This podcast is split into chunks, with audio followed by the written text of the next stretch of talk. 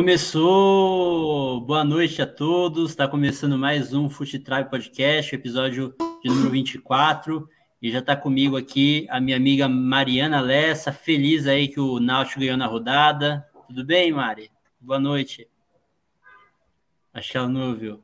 Acho que ela tá. Finalmente. Boa noite, gente. Tá aqui. E aí.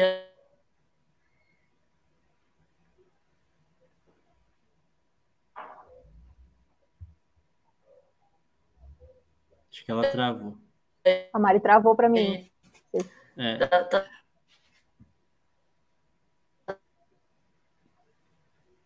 Bom, a gente vai então apresentando aqui o falando do Ricardo, daqui a pouco aí melhora aí. Pode tipo...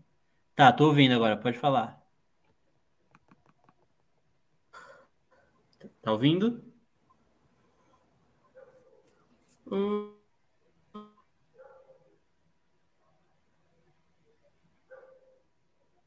Bom, a Mari deu uma travada, a gente vai seguindo. Também está aqui comigo o Ricardo Herédia, torcedor do Fluminense, ganhou aí no sufoco no, na, do, é. do esporte aí durante a rodada, no, no, na, na segunda-feira também. Tudo bom, Ricardo? Boa noite. Boa noite a todos, saudações trabalhistas. É uma vitória importante aí, eu acho que tanto eu quanto a Mari ficamos felizes com ela, né? É, vencer o, o, o arquirrival aí da, do Náutico, tá, tá contente. Complicou bastante a situação do esporte, né? A gente vai comentar sobre Sim. isso durante a, a trajetória da rodada. É, e tá aqui com a gente também a nossa convidada mais que especial, ela que é social media de profissão, é, presidente da Ação da Mulher Trabalhista de Florianópolis, é, militante aí ativa nas redes sociais, tem bastante influente aí no Twitter. Thaís Masco, também ela que está aí já como mostra a camisa, colorada e feliz aí com a vitória no Grenal. Tudo bom, Thaís?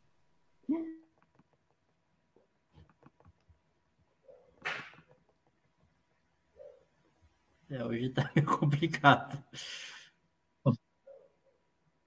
Acontece. Boa noite, gente. Muito obrigada pelo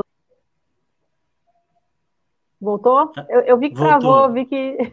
Voltou. eu irei voltar, nem tentei falar. Gente, é um prazer, muito obrigada. Estou muito feliz realmente. Meu time não detonou nesse final de semana, que bom. E é isso aí, bora, bora, bora falar de política e futebol, que tem, tem tudo a ver e eu tô, tô animada. Maravilha. Bom, Thaís, a gente tem sempre uma pergunta clichê aqui no começo do episódio, porque a gente faz para os nossos convidados relacionada aí às origens da paixão pelo futebol e pelo seu time do coração. Então, eu queria saber de você, da onde surgiu é, essa sua paixão pelo futebol, pelo Inter, se é algo de família, se é sua influência foi os amigos, o que, que, o que fez você ser apaixonada pelo futebol e, e ser colorada aí de coração? Cara, eu sempre falo que eu sou colorada desde criancinha. Eu, eu não sei exatamente se a minha paixão pela cor vermelha nasceu antes, e aí eu me apaixonei pelo Inter por conta da cor, ou se eu era colorada demais e, enfim, e, e aí essa paixão pelo vermelho veio depois. Mas eu, eu me lembro, assim, de muito criança, tipo, 5, 6 anos de idade, e senti já uma emoção, assim, de ver aquelas camisetas vermelhas entrando em campo, sabe? Tipo, isso é uma coisa que sempre mexeu muito comigo.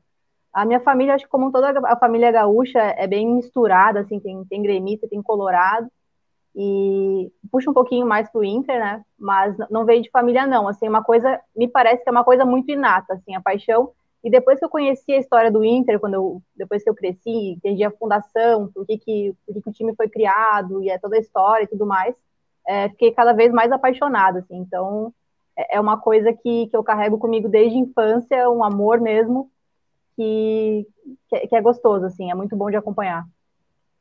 Maravilha. É... Bom, Ricardo, você pode fazer também sua primeira pergunta aí para a Thaís?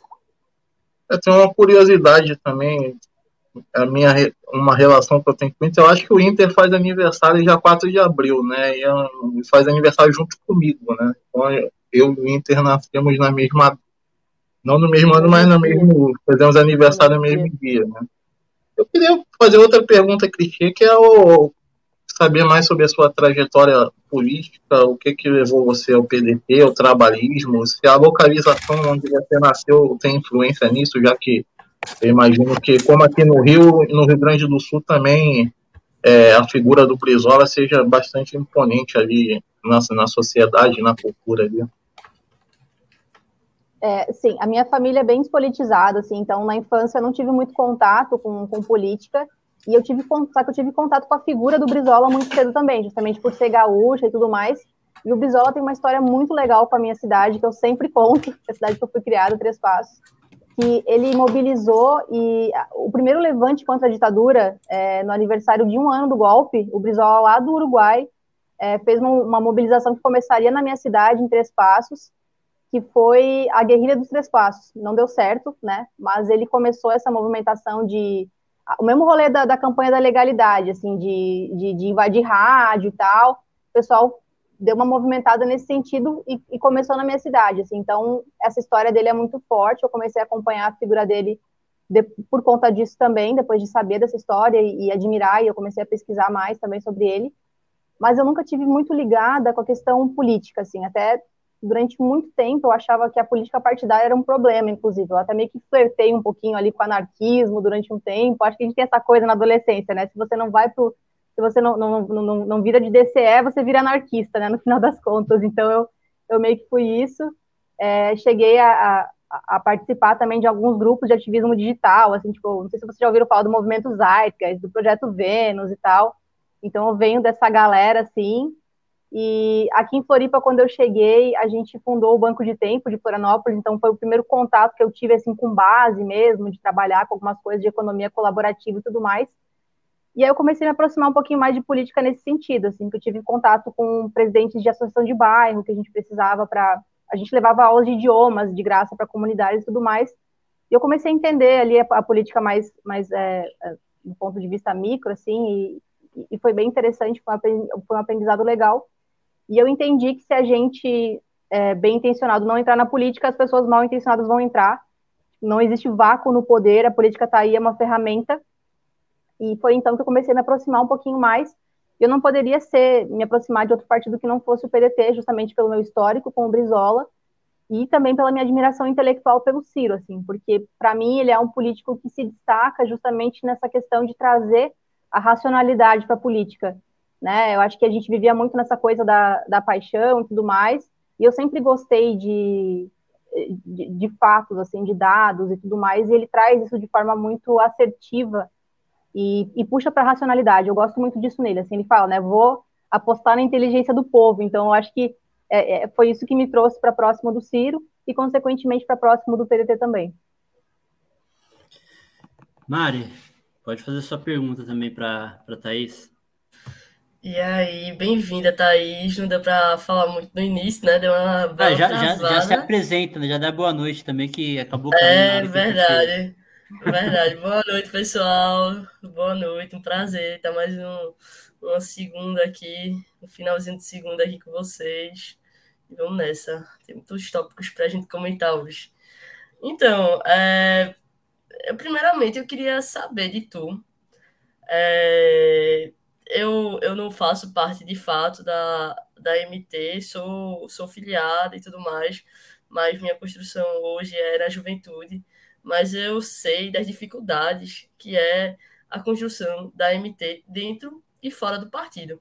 E eu queria escutar de tu o, o que tu tem a dizer sobre isso, sabe? Porque eu acho que às vezes a gente se prende muito, não consegue falar para ninguém sobre isso, e é importante a gente estar tá aqui nesse ambiente que tem tanta gente de dentro do partido como de fora, e acho que é importante a gente também externalizar essas mazelas e erros do nosso partido. Legal. Muito obrigada pela pergunta, mas eu queria dizer que eu amo o sotaque de Recife.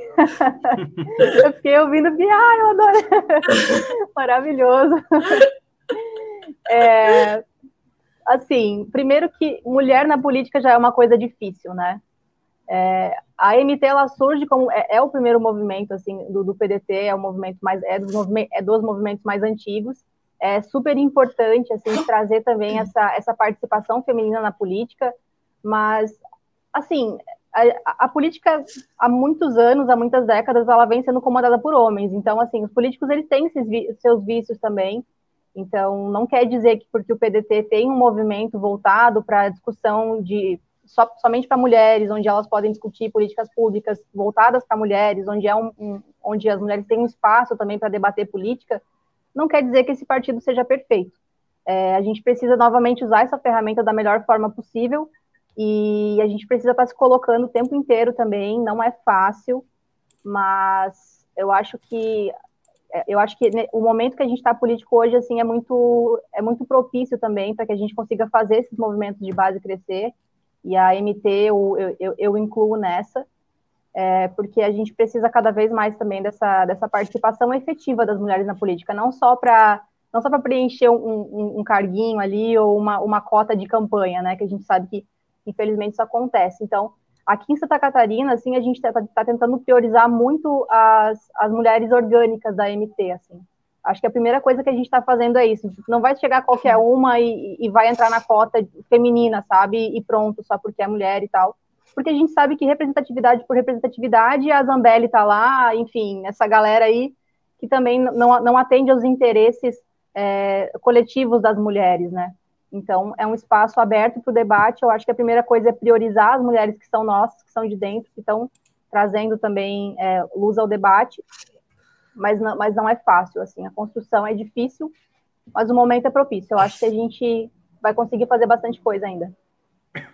Boa. Maravilha. É... Não sei se respondi, porque eu sou um pouco prolixa, mas tudo bem. Respondeu, respondeu. É, bom, Vou colocar aqui ó, as, as mensagens da galera aqui que tá dando, saudando a gente aqui. O Moacir Surdo aqui já estava na guarda aqui antes da gente começar o episódio. O Thales mandando já seu boa noite. Boa noite, Frustrabers. A vice do Ciro está on. Dali Thaís. Assistindo vocês e o Mengão, já que o Liverpool ontem, ontem decepcionou. É, o Thales é um caso atípico aí de quem torce para o Flamengo e para o Liverpool, né? o Ivan Andrade aí, só, só, dando uma saudação trabalhista aí para a gente com a Rosa Socialista. Massa. A Jordana Vanessa Sage dando boa noite para a gente. Boa noite, Jordana. A Jordana ela é a presidenta estadual da MT aqui, tá, gente? Olha boa noite, presidenta. Colorada Maravigold. ao Cristiano de nome da Rosa. Bah, essa história de guerrilha de três passos é muito foda. Boa. É, olha, ele dando informação adicional aqui. Eu conversei com um amigo que o avô da esposa dela. Opa, saiu. Eu conversei com um amigo que o avô da esposa dela fez parte dessa guerrilha de três passos. Boa. É, o, o, o, Cristiano que é gremista, né? Que tá, tá do lado triste do Grenal aí do final de semana. É, que complicou ainda mais a situação do Grêmio e deu. Ah, era, né?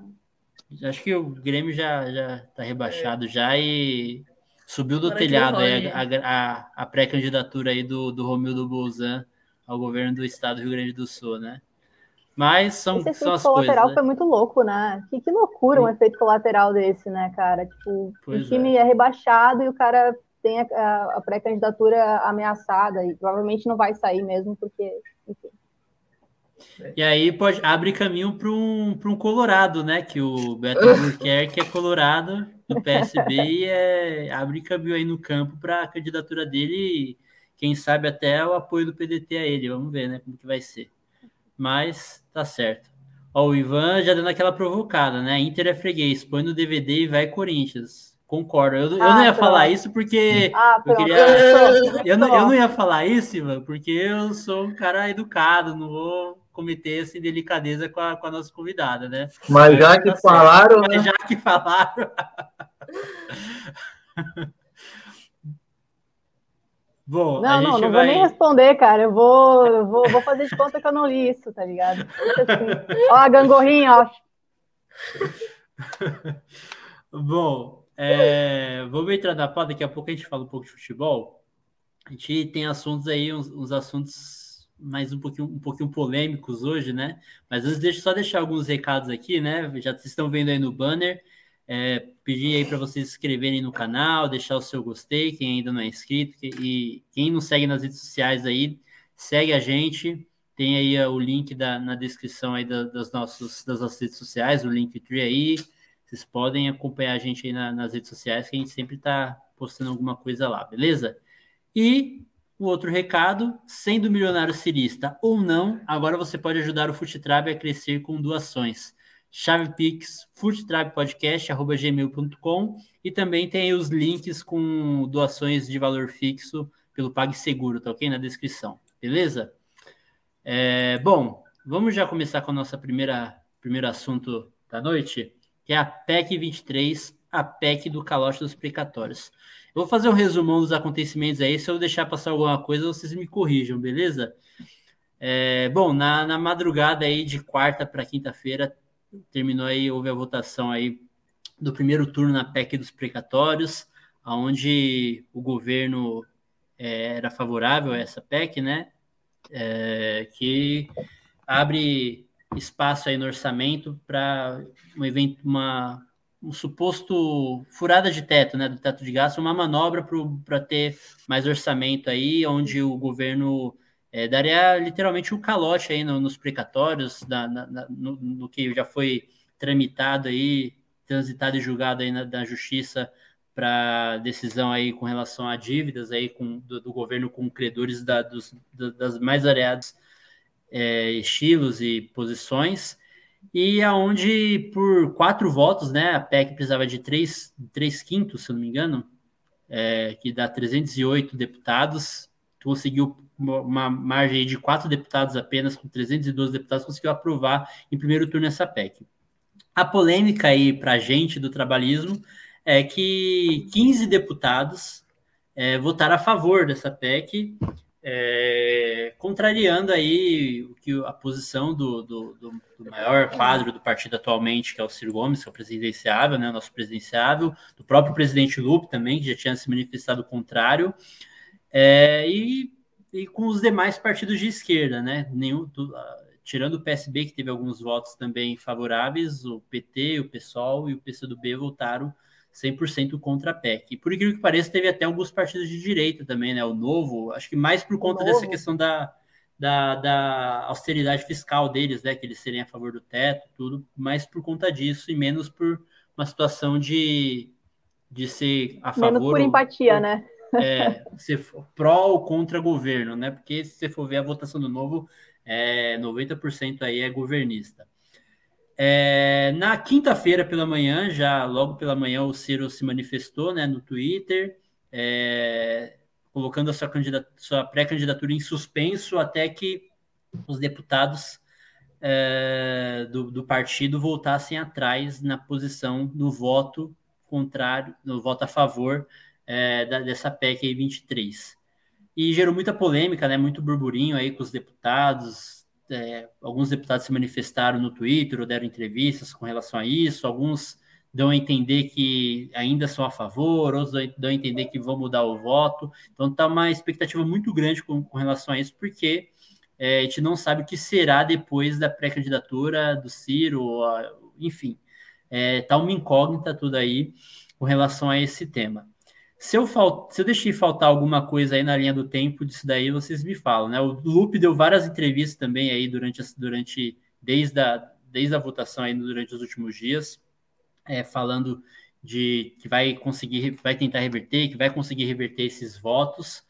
É, o deputado André Figueiredo também, que foi um dos que votaram a favor da PEC, também deu uma entrevista também que deu uma certa repercussão aí na, na no Twitter.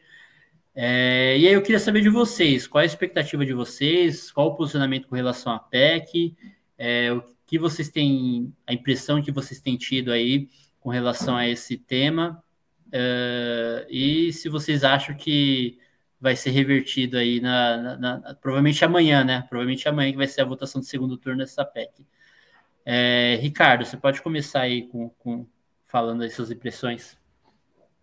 É, eu acho que pelo andar da carruagem, a gente, claro, não vai reverter 100% dos votos, mas acho que a gente vai conseguir reverter o suficiente para para que a nossa parte seja feita, né? Eu não sei como é que estão as movimentações é, os bastidores ali de outros lados. Deixa, deixa, então, desculpa, desculpa, te interromper, Ricardo. Eu esqueci de, de acrescentar dois, dois fatos também. O primeiro fato é que o deputado Mauro Benevides Filho, né, que ele era, ele estava como secretário de Fazenda do Ceará, ele foi exonerado do cargo e reassumiu o posto no, na Câmara.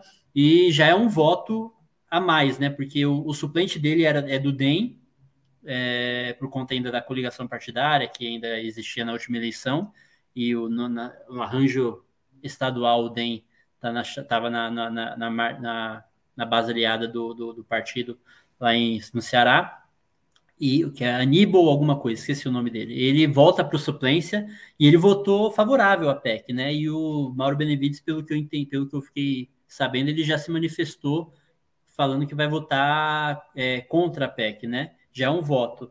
E, e também é, o, a Executiva Nacional vai se reunir amanhã com os parlamentares em Brasília, é, tentando, abrindo essa possibilidade do partido fechar a questão, a executiva fechar a questão contra a PEC, e aí é, é um fato novo, aí, uma situação a mais aí que a gente está na expectativa. Hoje eu vi também o, o, Felipe Pinheiro, que é da, da, da, do PDT Diversidade aqui de São Paulo. Ele falou que está indo para Brasília também, para uma agenda com relação às pautas do PDT Diversidade, também que vai com a Amanda Anderson, né? É, na, nos gabinetes aí do, dos parlamentares para fim de dialogar e tentar reverter essa situação. Pode continuar agora, desculpa a interrupção, mas precisava acrescentar esses, esses casos aí.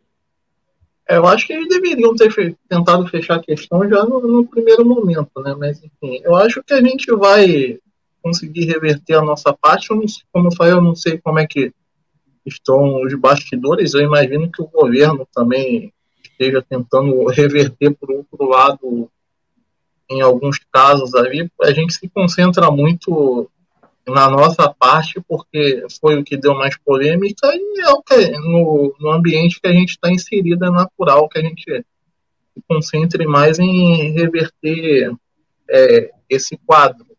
O Ciro fez uma jogada ousada, assim, eu acho que de acordo com a coerência dele, eu, a gente gosta muito do Ciro da coerência, porque ele não precisa ficar fazendo joguinho. Assim, ele sendo ele mesmo autêntico do jeito que é, ele já é coerente e já causa um, um certo direcionamento para o caminho, o caminho correto.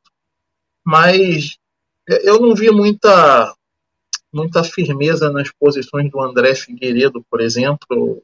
Ele votou a favor e continua defendendo o voto a favor, mas eu acho que pelo posicionamento do Ciro, principalmente, e e, das bases do PDT também, que querendo ou não, eles têm que ouvir. Eu acho que essa pressão vai surtir efeito ali amanhã na, na, na nova na votação de segundo. Tirando esses quadros aí, por exemplo, aquele Alex da Bahia, que isso aí a gente. Isso aí a gente. Isso aí a gente ignora. Dos 15, é... dos, dos 15, 5 já é caso perdido, né? Pelo menos. É, 3, ou 4, desse, 3 ou 4 é caso perdido já, né? Esses daí a gente já não conta para mais nada, né? Como se não fizessem mais parte do partido, né? Só, só serve para queimar nosso só filme tá, tá e votar contra o povo. É. É, assim, só deixando assim uma, uma posição aí já, antes de eu passar a palavra para as meninas, é, porque assim, o André Figueiredo é um quadro brilhante, é um grande quadro do, do PDT, o Volney, aí também de Recife da, da Mari, o próprio Mário Eringer também, que é, também tem, é próximo da Thaís, já falou com a Thaís, tem uma relação próxima com a Thaís, enfim. É, são quadros importantíssimos no partido, né? Eu assim, eu até comentei assim que eu não concordo com a posição, mas eu, de, de, diante do contexto que eles apresentaram, eu entendo a posição deles. Foi um erro, mas foi um erro que eu entendo pela situação, assim, foi um erro grande. Mas eu entendo a, o que eles, eu entendo o posicionamento deles. Discordo completamente. Porque dentro do cenário deles que eles esperavam que o, que o, o governo ia passar o carro na votação, eles tentaram fazer uma, uma contenção de danos, né? dentro de um, de um, contexto de contenção de danos que o governo ia passar um carro, eles, quando você faz uma, um acordo para contenção de danos, você tem que manter sua palavra e votar com relação a isso, porque pelo pessoal, os próprios deputados falam que a palavra é, é ouro, né, na, na, dentro do Congresso, né, para você ter uma credibilidade na, na, no, no, arranjo lá interno dentro da, da Câmara. Mas o que pesou contra isso é que a votação foi apertada e os votos foram decisivos e o PDT, a, a, a liderança da bancada, eles, eles orientaram o voto a favor da PEC. E os como a margem foi apertada por apenas quatro votos, os 10 votos que a gente conta, né, foram 15 do PDT, mas os 10 votos que a gente contaria é, contra a PEC fizeram total diferença na aprovação em primeiro turno. E, e até o teve até o, o próprio William Jacob também do, do Purizano também mostrou vídeos também falando com relação a isso, repercutiu bastante isso daí. E, assim, é, é uma questão que a gente precisa conversar com, a, com, com os deputados para reverter a situação, porque pode ser catastrófico o efeito colateral dessa votação aí amanhã. É, é, a gente, assim, a, a, gente, a, gente, agora a gente tem essa cultura do cancelamento. Quando a gente critica, discorda, aponta o erro, a gente não está querendo cancelar ninguém, os deputados, tirando esses três ou quatro que a gente falou que sempre votam contra, isso, isso aí a gente cancela e tem que cancelar mesmo. Mas o Mário, o André e os outros deputados, a gente está cancelando, não está. Pelo menos eu e a gente aqui, todos, eu acho, não está pedindo expulsão nem nada disso. A gente só está criticando o que a gente acha que foi Sim. um erro. Então a gente tem que levar para o lado certo da questão, assim, para não é. ficar parecendo que a gente quer os caras fora do partido, essas coisas. Não é isso. A gente só está criticando um, uma votação que a gente acha que eles erraram e tentando reverter esse erro, né? Tentando fazer com que eles revertam esse erro. É. Mari, você pode dar sua posição aí, que Vamos também lá, tem a, a, sua posição aí do, do, de dentro de, de, Recife aí, pode comentar também. Tá, tá. Não, então, é, me surpreendeu, assim, é, a votação de quadros importantes do nosso partido, né? Quadros que sempre votaram por, é, na indicação do partido, o líder da Câmara na, na é, do nosso partido, né? Voney votando também é, a favor, e foi o que eu falei, né, com vocês no dia que tava, que tava tendo. Que eu não concordo, mas eu entendo, assim. É, só pontuou muito bem isso. Porque é entendível, sabe? Eles terem votado a favor mas em meio a todo o contexto que a gente está vivendo, em meio a, a, todas as incertezas e a tudo que está que tá sendo exposto pelo governo Bolsonaro, é complicado você fazer isso, ainda mais tendo, sendo um partido grande, como o PDT, e tendo presidenciável aí na, na beruta, né, de, de sair como candidato. E também acho que foi grande o ato de Ciro, não porque, enfim, eu acho que Ciro já sabia muito bem tudo isso que ia acontecer, eu não, não, não me iludo diferentemente disso, não. E acho que foi importante, não para a gente que já é convertido, sabe? Para a gente, enfim, a gente considera um ato massa, porque ele foi lá com os princípios dele e mostrou que ele era um cara muito bom. Mas para as outras pessoas, porque isso daí ele vai abraçar uma galera neoliberal que fica a favor do estético, como essa galera do novo, que muito provavelmente não vai ter um candidato que vai falar, nossa, que candidato, porque essa galera é completamente desiludida com, com o Moro e com o Dallagnol e com essa galera que está aí pautando esse discurso neoliberal. E, e, porque eu falo isso porque já conversei com muita galera do Livres, da UJL, e realmente a galera tá bem. Pô, eu odeio o Ciro, sei que Ciro é de esquerda, mas vou ter que votar nele. Tipo, é meio que essa, assim. Então eles ganham, Ciro ganha essa galera no discurso e ganha também essa esquerda, né? Não a esquerda lulista, porque essa daí realmente eu, eu acho que é uma esquerda perdida, assim, em termos de, de abraçar o, o projeto e, enfim, essa. Mas uma esquerda que de fato é, tem princípios e que de fato tenta ver o Brasil melhor, né? E outro ponto que eu acho que eu que eu estava pensando também em falar foi na questão de que estava é, nessa discussão, é, principalmente da internet, porque fora da internet essa discussão, enfim, não tem nem por que existir, é bem discussão na internet mesmo, estavam falando para Ciro ir para a rede, para Ciro ir para outro partido. Eu acho isso uma discussão tão, tão minúscula assim. Menor cabimento, assim, querem botar. Eu tenho um carinho muito grande por Ciro, Ciro é gigante, mas ele. O gigantismo dele nem se compara com o gigantismo do partido que conseguiu eleger dois candidatos é, à presidência, que foi Jango e, e Getúlio, né? E, e, conseguiram fazer a transformação que fizeram. Então, é sem cabimento nenhum, sabe? Nenhum outro partido abraça de fato um projeto nacional de desenvolvimento. Historicamente, o PDT é o único partido que de fato abraça um projeto nacional de desenvolvimento. Não tem por que Ciro sair de, de, desse partido para ir para qualquer outro, seja ele rede, enfim, ou qualquer outro de fato, assim, porque é o único que tem a expressividade que tem e abraça de fato, historicamente, esse projeto é o PDT. Exatamente. É, mais, uma, mais um fato também que eu acabei. Foi tanta coisa que aconteceu de, de da madrugada de quinta para cá, que eu preciso acrescentar mais uma coisa também. Na própria quinta-feira, o PDT, através do Ciro, do Lupe, do presidente Lupe e do deputado Paulo Ramos, entraram com a representação na, no STF, né? É, a fim de questionar o rito né, da, da votação é, por conta que o Arthur Liro fez uma manobra para que existe um acordo né, interno que, no regimento interno, que é, votações de PEC não poderia ser feita à distância, né? Quem tivesse é, remoto não poderia votar é, na, na em, em, em, proposta de emenda à Constituição. E o Lira, ele, nessa manobra, ele, ele fez com que os, os deputados que estavam lá na COP26, lá em Glasgow, que eles votassem é, e esses votos fizeram diferença, né? Na, na, também porque a, a, diferença foi apertada, né? E a, a ministra Rosa Weber, além disso, também, que é, ontem ela deu um parecer e também falou da questão da, da, das emendas, né? Da, do, do, orçamento secreto, que também movimentou essa votação é, no primeiro turno. É, Thaís, você também pode comentar o que, quais suas impressões, o que você tem acompanhado aí na, nas, na internet, se você tem acompanhado alguma coisa dos bastidores com relação a isso, e sua posição também com relação a tudo que aconteceu até aqui. É, bom, vocês já falaram bastante coisa, acho que tem algumas coisas a complementar. Primeiro que, assim, precatório já é um negócio que você é obrigado a pagar, né?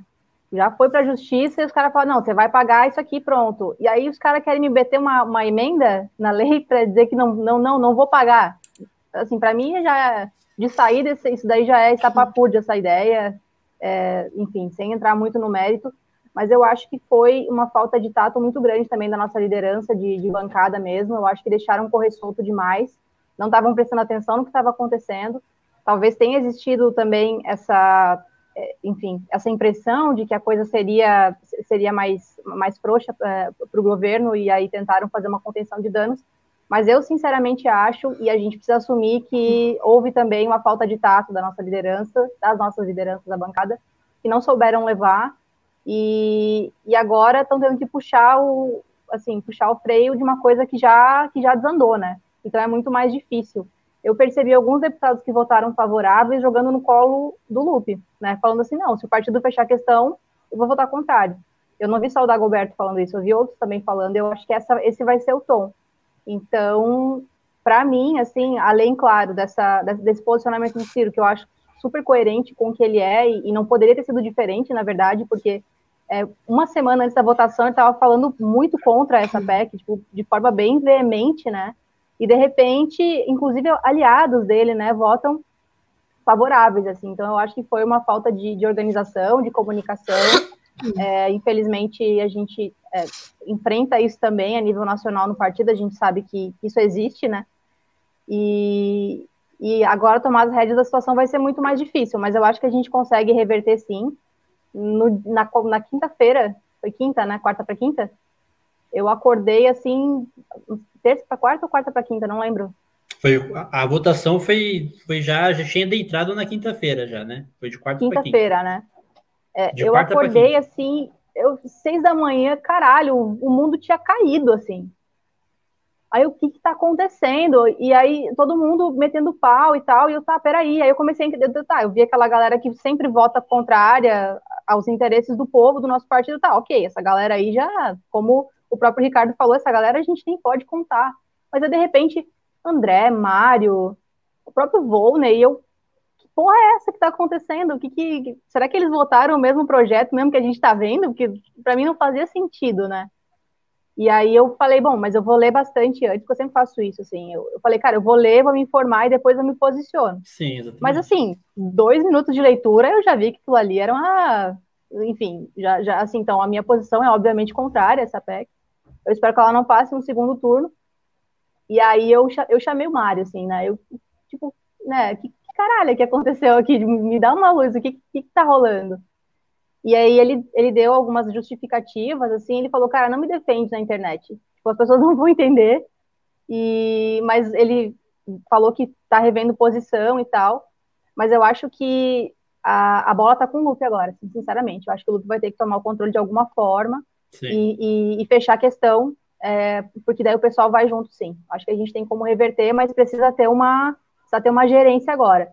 E falando mais sobre a posição do Ciro, como eu comentei antes, acho que ele não poderia fazer outra coisa que não essa. Eu acho que isso é da índole do Ciro também. E foi muito positivo para a gente, para o lado de fora. Assim, eu, eu, acho que a longo prazo a gente vai ter que trabalhar muito também essa questão, porque acaba causando um certo desconforto mesmo entre os militantes e os próprios quadros do partido. E nos últimos dias eu tenho também me posicionado muito contrário ao linchamento virtual de quadro nosso. E quando eu falo linchamento virtual, eu falo de acusações infundadas, sim. de ficar perseguindo os caras e tal. Acho que a gente tem que cobrar posição, sim, mas cobrar de forma educada, né? Uh, eu acho que, principalmente, quadros que sempre tiveram com a gente, né? Que sempre defenderam o, o PND e sempre tiveram com o Ciro, assim. Não, não justifica que a gente passe pano para uma votação cagada, não é isso. Acho que a gente tem que cobrar, mas tem que cobrar com respeito, porque esses caras vão continuar com a gente depois dessa votação. É... O que, que eu estava falando? Ah, do Ciro o posicionamento do Ciro foi importante, foi contundente. É, talvez a gente vai ter que trabalhar, como eu falei, um pouquinho a longo prazo, essa, essa, esse desgaste que pode ter causado. Mas, assim, eu vi desde o Chico Graziano até o Eduardo Moreira falando que foi bom.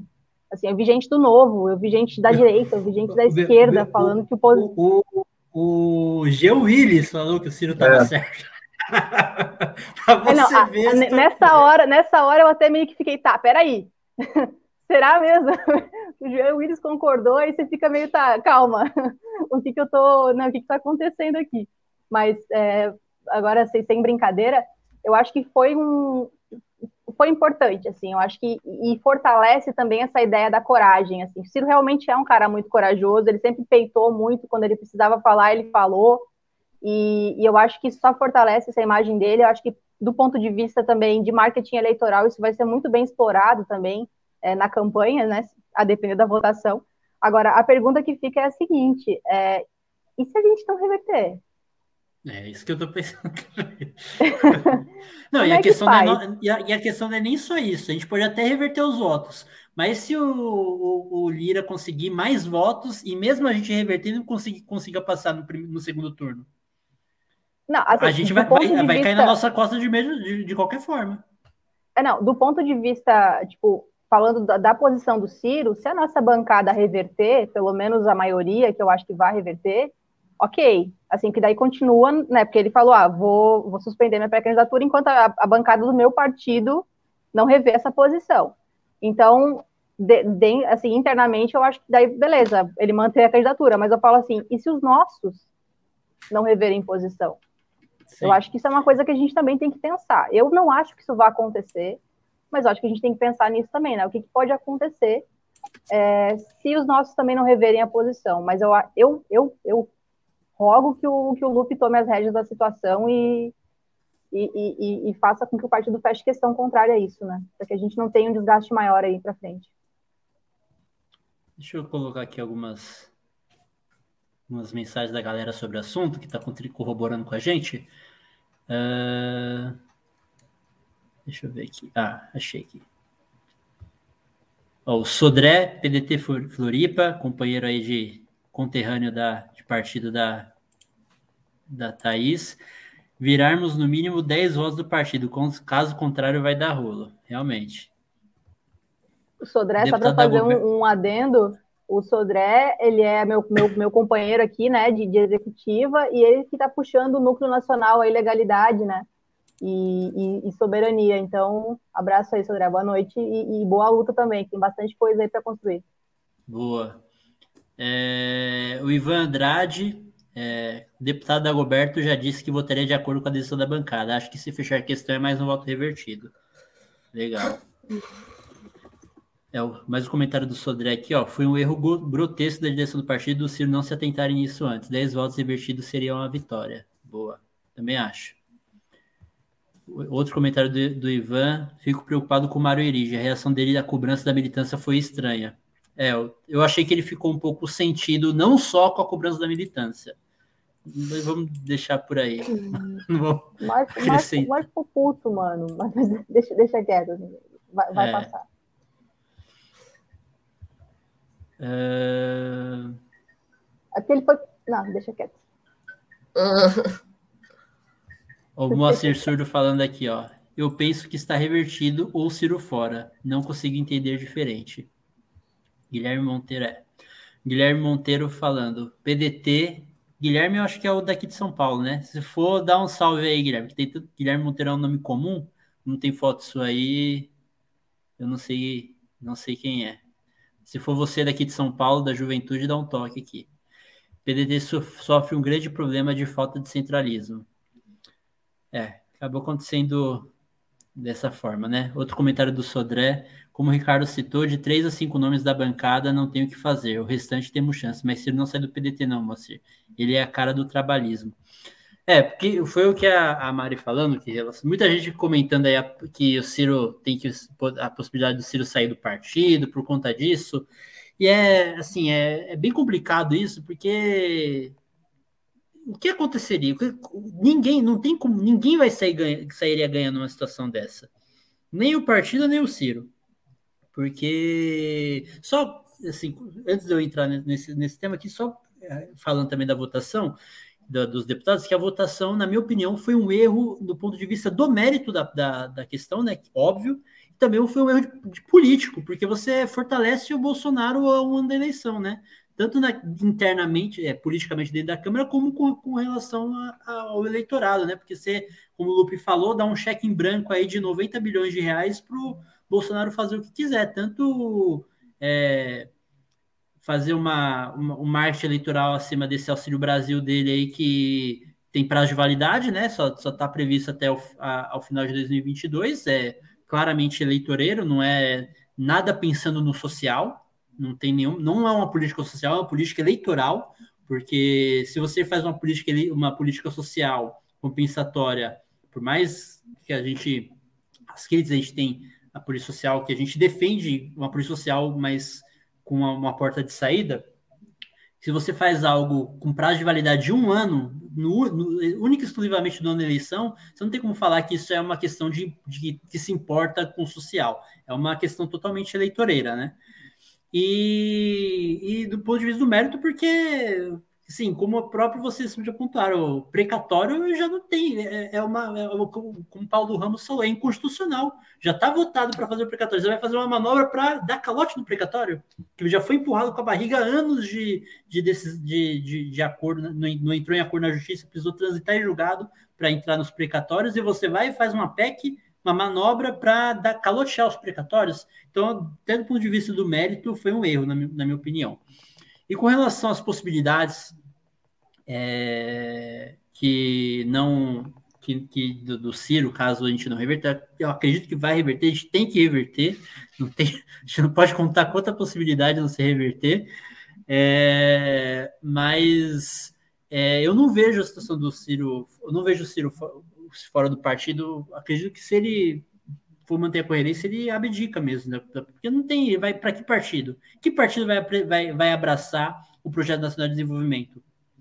que partido vai ter condições de dar suporte para o Ciro, é, não é nem questão de só de abraçar, abraçar o projeto nacional de desenvolvimento e, dar, e ter condições de, de dar suporte para a campanha do Ciro. O pessoal falou da rede. A rede não tem nem fundo eleitoral direito. Não atingiu a cláusula Cara, de barreira. A Rede é um partido sensacional, que do ponto de vista programático é muito importante Exatamente, que eles tenham parceria não... com a gente, eles tenham uma, mas, mas estruturalmente não tem, não tem como, cara. Como é que vai segurar um candidato igual o Ciro? Exatamente, não tem estrutura. Como vai... A gente conseguiu uma pechincha aí com o João Santana. A rede vai ter. Primeiro, como vai fazer a rede e a Marina Silva dentro do. O João Santana e a Marina Silva dentro da rede? Pois é. Como que vai fazer? Exatamente. É. Entendeu? Então é um. Assim, a Mari falou que o, que o Ciro é, é grande, mas ainda não é maior que o, que, o, que o PDT. Eu concordo. Mas a gente também tem que, até na questão do partido, falando, que o Ciro ele reacendeu a chama do trabalhismo na, na, na, no debate público, no coração e nas mentes da, da, das pessoas, né? Dos brasileiros. Porque o, o, a partir da vinda do Ciro, o PDT ressurgiu das cinzas praticamente. Era um, era um partido que estava se encaminhando para fisiologismo, tanto que a gente está tendo esse trabalho aí com um monte de deputado bolsonarista que entrou no partido nesse, nesse período, por conta disso, né? Que foi para o partido para a sobrevivência do partido após a morte de Brizola. O partido acabou recorrendo para isso. Não vou entrar no mérito se foi certo ou errado, mas foi a forma que o partido encontrou de sobreviver aí na, nessa, nesse período. Mas a partir da vinda do Ciro, que foi que teve uma juventude, entrou uma juventude, todos nós aqui, acredito eu, que entrou no partido, não, não hoje a gente tem uma visão do trabalhismo, tudo, mas a gente se aproximou do partido através da partir da candidatura do Ciro, a partir da vinda do Ciro para o PDT. Então, tanto o Ciro quanto o partido tem, tem o que perder se acontecer essa tragédia aí. Então, é bom os parlamentares entenderem essa importância aí é, do, da, de reverter esses votos, né? E para a gente seguir aí a pré-campanha do Ciro e, e levar o, esse debate aí do projeto nacional de desenvolvimento, as nossas pautas aí do movimento, dos movimentos de base aí que a gente tem dentro do partido e que apoia o Ciro, para construir essa candidatura aí o ano que vem e levar o Ciro para o segundo turno e, consequentemente, tem, conseguir aí essa vitória aí, levar o Ciro para a presidência, para o Palácio do Planalto em 2023. É, o Guilherme falando aqui que é o da São Paulo capital mesmo, grande amigo São Paulino, ele é membro da JS também, professor, é professor da rede pública do, do, daqui de São Paulo, grande, grande quadro nosso aqui também. Se tem mais alguma coisa a comentar, acrescentar sobre esse assunto? Eu acho assim que é uma situação complicada o Ciro jogou alto, né? Eu, eu não, não, acho também que, que ele vai. Que, que nem a Thaís falou no, no Instagram e no Twitter, trucou, né? O Ciro trucou. É. Eu também não acho que ele vai sair do PDT, mas caso aconteça de, um, de não reverterem essa votação, fica difícil é, voltar com a candidatura dele, porque ficaria bastante estranho, feio, enfim. E sobre essa questão do. Eu vou dar uma opinião talvez seja impopular, porque uhum. bom, eu sou membro do PDT, sobre essa questão do Ciro é, ser maior ou não que o PDT. Obviamente o Ciro não é maior que o PDT, nem Sim. que o trabalhismo, mas existe o ser e o estar, né? Eu acho que hoje, na, na situação que a gente está, tanto o Ciro e o PDT como partido tem o tamanho. O, o, Ciro perde muito se, se sair do PDT, mas o PDT também perde quase, quase igualmente se o Ciro sair. Os dois perdem uma quantidade que eu acho eu acho igual, nenhum dos dois vai morrer por causa disso. O Ciro não vai morrer politicamente, nem o PDT, mas acho que os dois hoje, nesse momento, estão num patamar assim, de tamanho equivalente. Eu e sei que quem, quem, é, quem for pedetista, assim, mais raiz, não, provavelmente não gosta que eu fale isso, mas é, é, é a realidade do que eu observo, não tem jeito, entendeu? Eu, eu sou pedetista, sou brisolista, faço parte aqui do um núcleo mais raiz do PDT que aqui do Rio, mas a verdade é essa. Não tá dando, falando o que as pessoas querem ouvir. Eu acho que o Ciro e o PDT hoje estão no mesmo patamar de tamanho. Eu acho que é uma a candidatura do Ciro é... Não, eu falar, a candidatura dele é extremamente a, a candidatura dele é extremamente viável, né? Tipo, agora, vamos analisar assim, o cenário friamente, né? O Ciro é um nome do que tentam chamar de terceira via, mas o Ciro é, é, é um candidato viável, além do Bolsonaro e, e do Lula. E, e, e, essa construção ela é extremamente importante para o partido também. Assim, é claro que se é, é, exatamente isso, assim, os dois vão se beneficiar se continuarem, se permanecerem da forma que estão. Ninguém vai morrer se, se o Ciro sair, ou, ou enfim, mas é, eu acho que nem o Ciro vai encontrar uma estrutura como ele tem no PDT, para a candidatura dele, e nem o PDT vai encontrar um candidato viável como é o Ciro. Eu acho que um precisa do outro nesse momento, né? Sim, é uma sinergia, porque assim, tanto o Ciro cresceu por conta do PDT, e como o PDT cresceu por conta do Ciro. Eu acho então, também que, que essa. Ah, vai. É só concluir, que aí eu já dou Vai, concluir, concluir. É, é assim, o Ciro encontrou no PDT o discurso dele, o, assim, a sinergia do, do discurso dele de 20 anos, de, de, de 20 a 30 anos, do Projeto Nacional de Desenvolvimento, que a gente, o, PDT é o partido Getúlio Vargas, é o partido de Jango, é o partido da, da, da, das conquistas sociais, aí, das principais conquistas sociais estruturais nossas. A gente tem a CLT aí, que é que foi, foi implantada no, no, governo Getúlio, que os liberais tentam há 80 anos acabar com ela e, e não conseguem. Tentam, tentam enfraquecer, né? Já conseguiram muito com a reforma trabalhista, mas não conseguem acabar com o legado de Getúlio de, do, do, dos governos trabalhistas. Tentaram muito e não conseguiram ainda acabar com o legado. Então, assim, e o Ciro encontrou, o, o, a, o a, deixou o discurso redondo dele dentro do PDT. Encontrou o partido que abraçou esse, esse, esse discurso, esse projeto, como nenhum outro é, é, abraçaria. Então, às vezes até me pergunto por que o Ciro demorou tanto para entrar no para estar no PDT, né? A gente, a gente às vezes fica se perguntando isso, por quê, né? Sei lá, questão política, você vai saber o que acontece nos bastidores da política, mas enfim. É, pode fazer sua pontuação? Não, eu tenho três pontos, assim. Eu acho que tá quase certo, assim, a, é, a não passagem, pelo menos o não abraçamento, né, da nossa bancada é, em relação à, à PEC que vai estar tá aí. Eu acho que vai ser muito difícil esses parlamentares que, assim, vai ser, vai ser, vai botar tudo contra todos. Os parlamentares que sempre votaram é, pela indicação do partido, hoje, porque é, contra tudo isso, com Ciro retirando a candidatura sem o voto deles, com, enfim, eles, eles vão se lascar muito no partido. Em resumo, eu acho que, assim, tá certo que, que não vai passar, pelo menos, e se passar, não vai ser por causa do nosso voto. Eu, eu, eu tenho, eu tô tranquilo em relação a isso, assim, eu, eu tenho essa interpretação.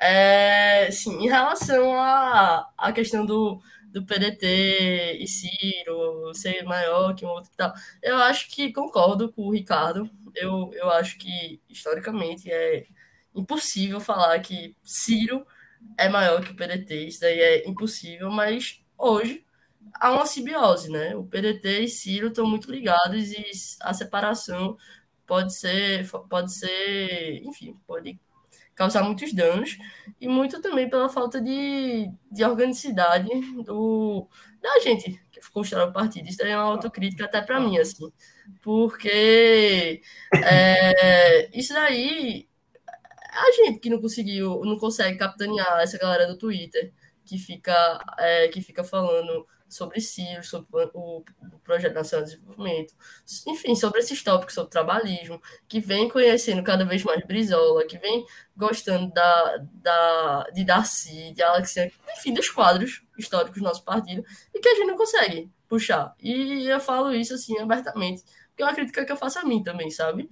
E isso é muito difícil, mas a gente teve quase seis, seis cinco anos de, de para fazer isso e até hoje a gente tá penando na forma de fazer, sabe?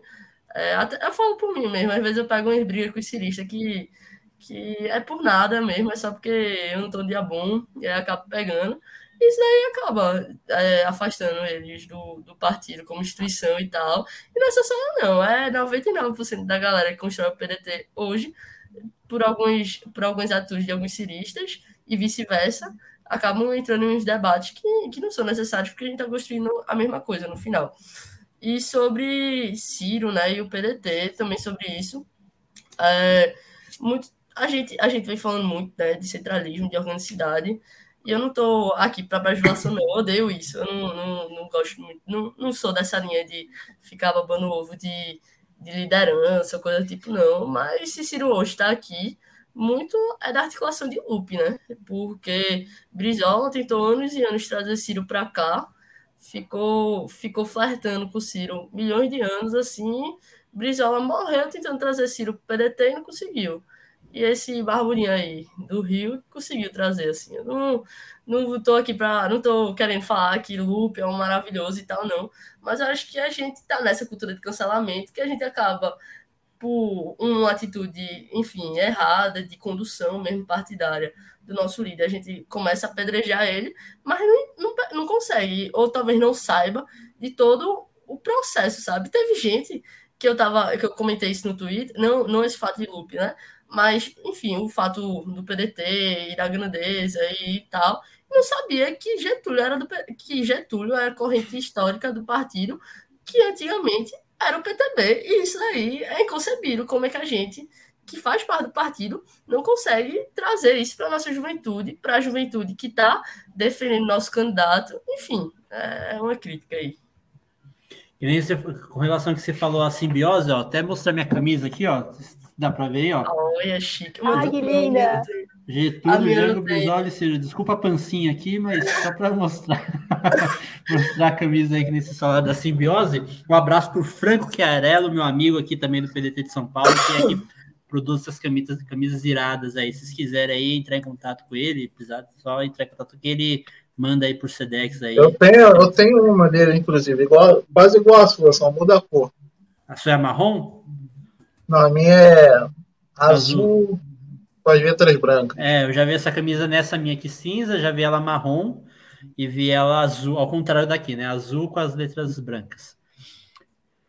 É, bom, difícil, né? Ó, o eu já Cristiano corri atrás dessa camiseta aí um tempão. Ah, se quiser eu te passo o contato do Franco, ele manda por Sedex para você. Quero.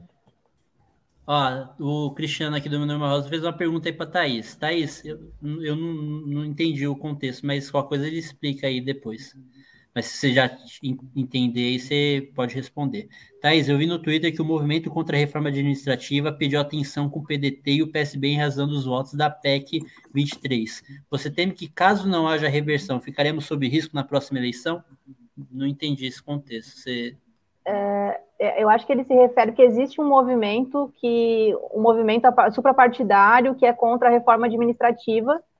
E aí provavelmente esse pessoal não, também não sei da notícia isso é o que está levantando agora e esse pessoal pediu atenção com o PDT no sentido talvez de, de alertar né o, o partido ou pedir que, que, que enfim ou, ou, criticar o posicionamento e tudo mais.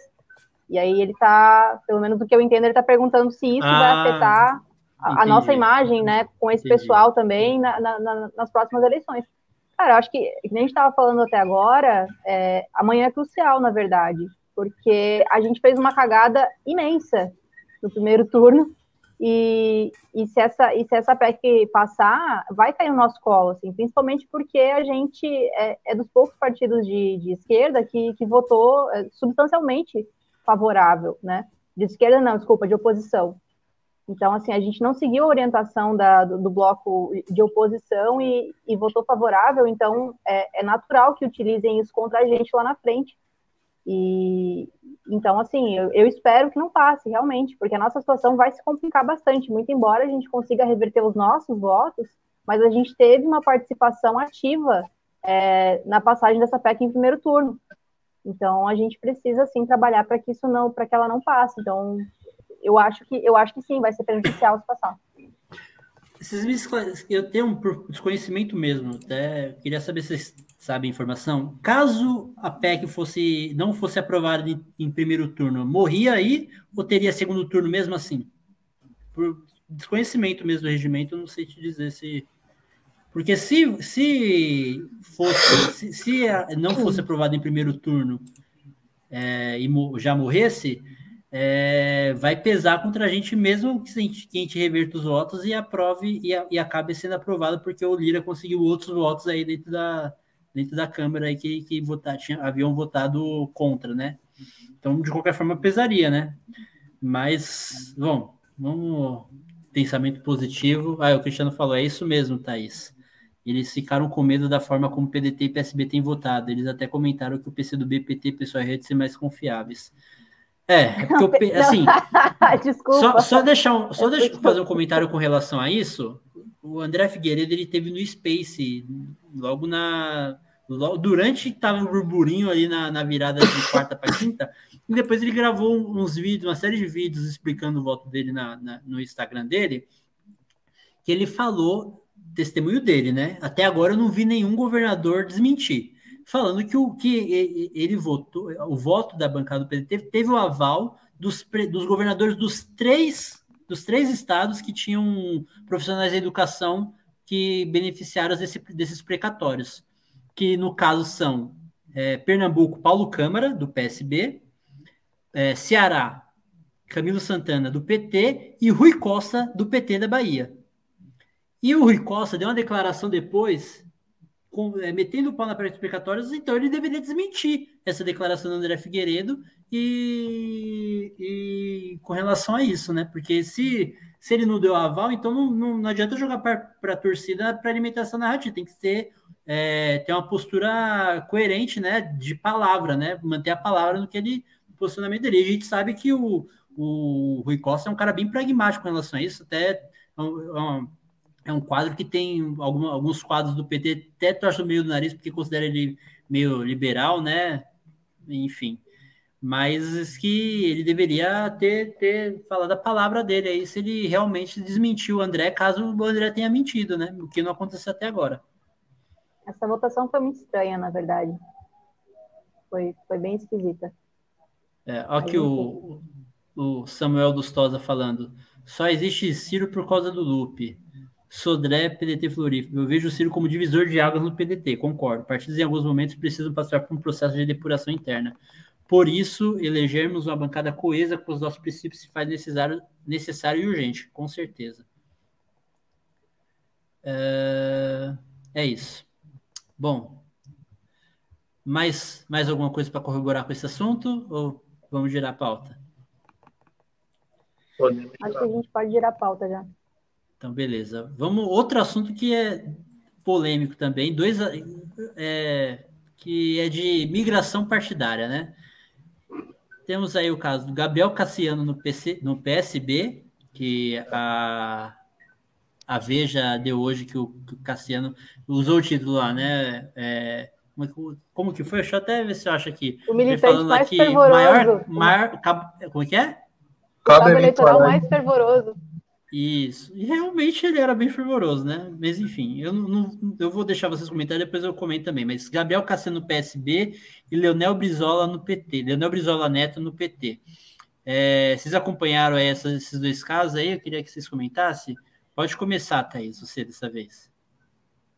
Uh, então, o que, que, eu vou dizer, né? Eu acho que são, é, são movimentos que já estavam previstos que fosse acontecer, tanto o Brizola Neto no PT, eu acho que já fazia um tempo que ele estava flertando ali. Eu até achei que ele já tinha se filiado já, o PT. Pois é, e, e, foi agora, né? Eu acho que o momento também é, é propício para isso. Mas assim, cara, sempre tem aquele primo, né, que aquela galera na família assim que gosta de ser do contra e tal, enfim. Uh, não tenho muito o que falar sobre, sobre o Brizola Neto. É, agora, sobre o, o, Gabriel Cassiano, assim, talvez duas ou três considerações. É, eu fiz campanha para o Cassiano no, na, na, eleição municipal passada. Eu achava que ele era um quadro que poderia contribuir alguma coisa com o debate, né, principalmente do ponto de vista econômico e tudo mais, que ele, ele sempre foi muito forte nisso. Mas eu acho que é, fica de lição para a gente é, exatamente essa esse, esse, esse movimento assim de ficar endeusando muito as pessoas, sabe? E, e, colocando e colocando todas as apostando todas as fichas em uma pessoa só, assim. Ele ele era o garoto de ouro, né, e tal. Então, eu não sei se isso estragou ele ou se ou se isso já, já aconteceria, porque hoje me parece que é muito eu vou falar do meu ponto de vista bem. A gente está ao vivo e tal, mas foda-se é, me parece que há uma, uma sede por palanque, assim, porque depois que o Lula ficou elegível, teve uma galera que a máscara caiu. E eu coloco o, o Cassiano nessa dentro desse, dentro desse balaio mesmo, assim. É, não tenho medo e nem vergonha de falar isso. Eu acho que tudo bem você ter um posicionamento X ou Y, mas eu acho que não vejo como traição. E eu acho engraçado porque talvez ele até volte a ser amiguinho da Tabata, né? tá indo pro partido da Tabata eu agora. eu tenho uma, uma informação, com, eu tenho uma, algo que eu já ouvi falar nos bastidores com relação a isso também, mas pode continuar. Não, vão se reencontrar, né? Imagina, olha que plot twist maravilhoso, né? Cassiano e Tabata, um, um fazendo palanque pro outro, né? Vai um federal, outro estadual, olha só que lindo que vai ser. E, e, eu acho que a gente tem que valorizar mais também as pessoas leais assim do partido, os nossos, os nossos militantes orgânicos. E, e nem sempre o Ciro vai acertar na indicação, cara. Eu acho assim, o Brizola também já teve, já errou. É, as nossas lideranças também erram, assim. Então a coisa não é tipo, ah, o Ciro falou que é sensacional, eu vou dizer amém e tal. Acho que a gente tem que ver com criticidade todo mundo. E, e é isso, que seja feliz. Tomara que consiga é, tomara que esse partido consiga fazer com que ele é, alcance esse projeto que ele tem e, e era isso, desde que ele não atrapalhe a gente, tá tudo certo. Mari, pode comentar aí também aí os dois casos aí do Cassiano no PSB e Leonel Brizola Neto no PT. Ah, eu também, eu, eu, eu concordo com o Thaís, eu acho que já estava bem eu acho que já estava bem desenhado essa, essa articulação aí, né, de, principalmente Brizola com, com o PT. Com o Cassiano, né, depois do, de todo o burburinho que teve, com aquela exposição generalizada dos grupos e tal, até para dentro da militância do, do, do próprio partido, né, ficou muito complicada a permanência dele. Eu acho que, enfim, é, foi, foi trágico o fim dele, assim, porque, de fato, se apresentou como um quadraço, assim, mas que saiu de uma maneira ah, triste, né? E, assim, Brizola Neto, eu, eu acho que é a maior revirada do túmulo que Brizola consegue é, dar. E só, e só, só com relação a Brizola Neto, ele, ele deu uma declaração que é, falando que o Brizola sempre teve com Lula nos momentos mais importantes. Mostrando fotinha de, de Lula e de Brizola, é. falando que era união, que era amor, enfim, é, é, não é um mentiroso compulsivo, não, porque ele sabe a verdade. Ele é, ele é cara de pau mesmo, ele é desleal com, com a galera que segue ele, que acompanha ele, que acha que, que de alguma forma ele é a continuação do avô, né? A real é essa. Da avó, é a gente tem totem, né? exemplos ainda é... aqui. Oi? Ele é como se fosse um totem, assim, né? Tipo, da família Brizola, ele é o totemzinho, é, assim, que o PT usa pra falar assim, não, mas olha aqui, ó, esse aqui temos um Brizola também. Não, eles, é, querem, tomar, pessoal, eles querem tomar o trabalhismo o da gente já faz tempo, né? O pessoal fala, quando o pessoal pois é. fala é. lá querendo dar essa carteira do Leonel Brizola, do Leonel Brizola Neto, eu falo, ah, aí tem uma que tem dois, tia. então fica na sua aí. Três, né? Três com o próprio Brizola, né? Desculpa, sim, mas... sim, sim. Foi a maior jogada de, de. Como é o nome daquele. Do militar que. Um dos, um dos fundadores do PT, que foi. Guberi. É Guberi. É, assim, Guberi tá pulando no inferno.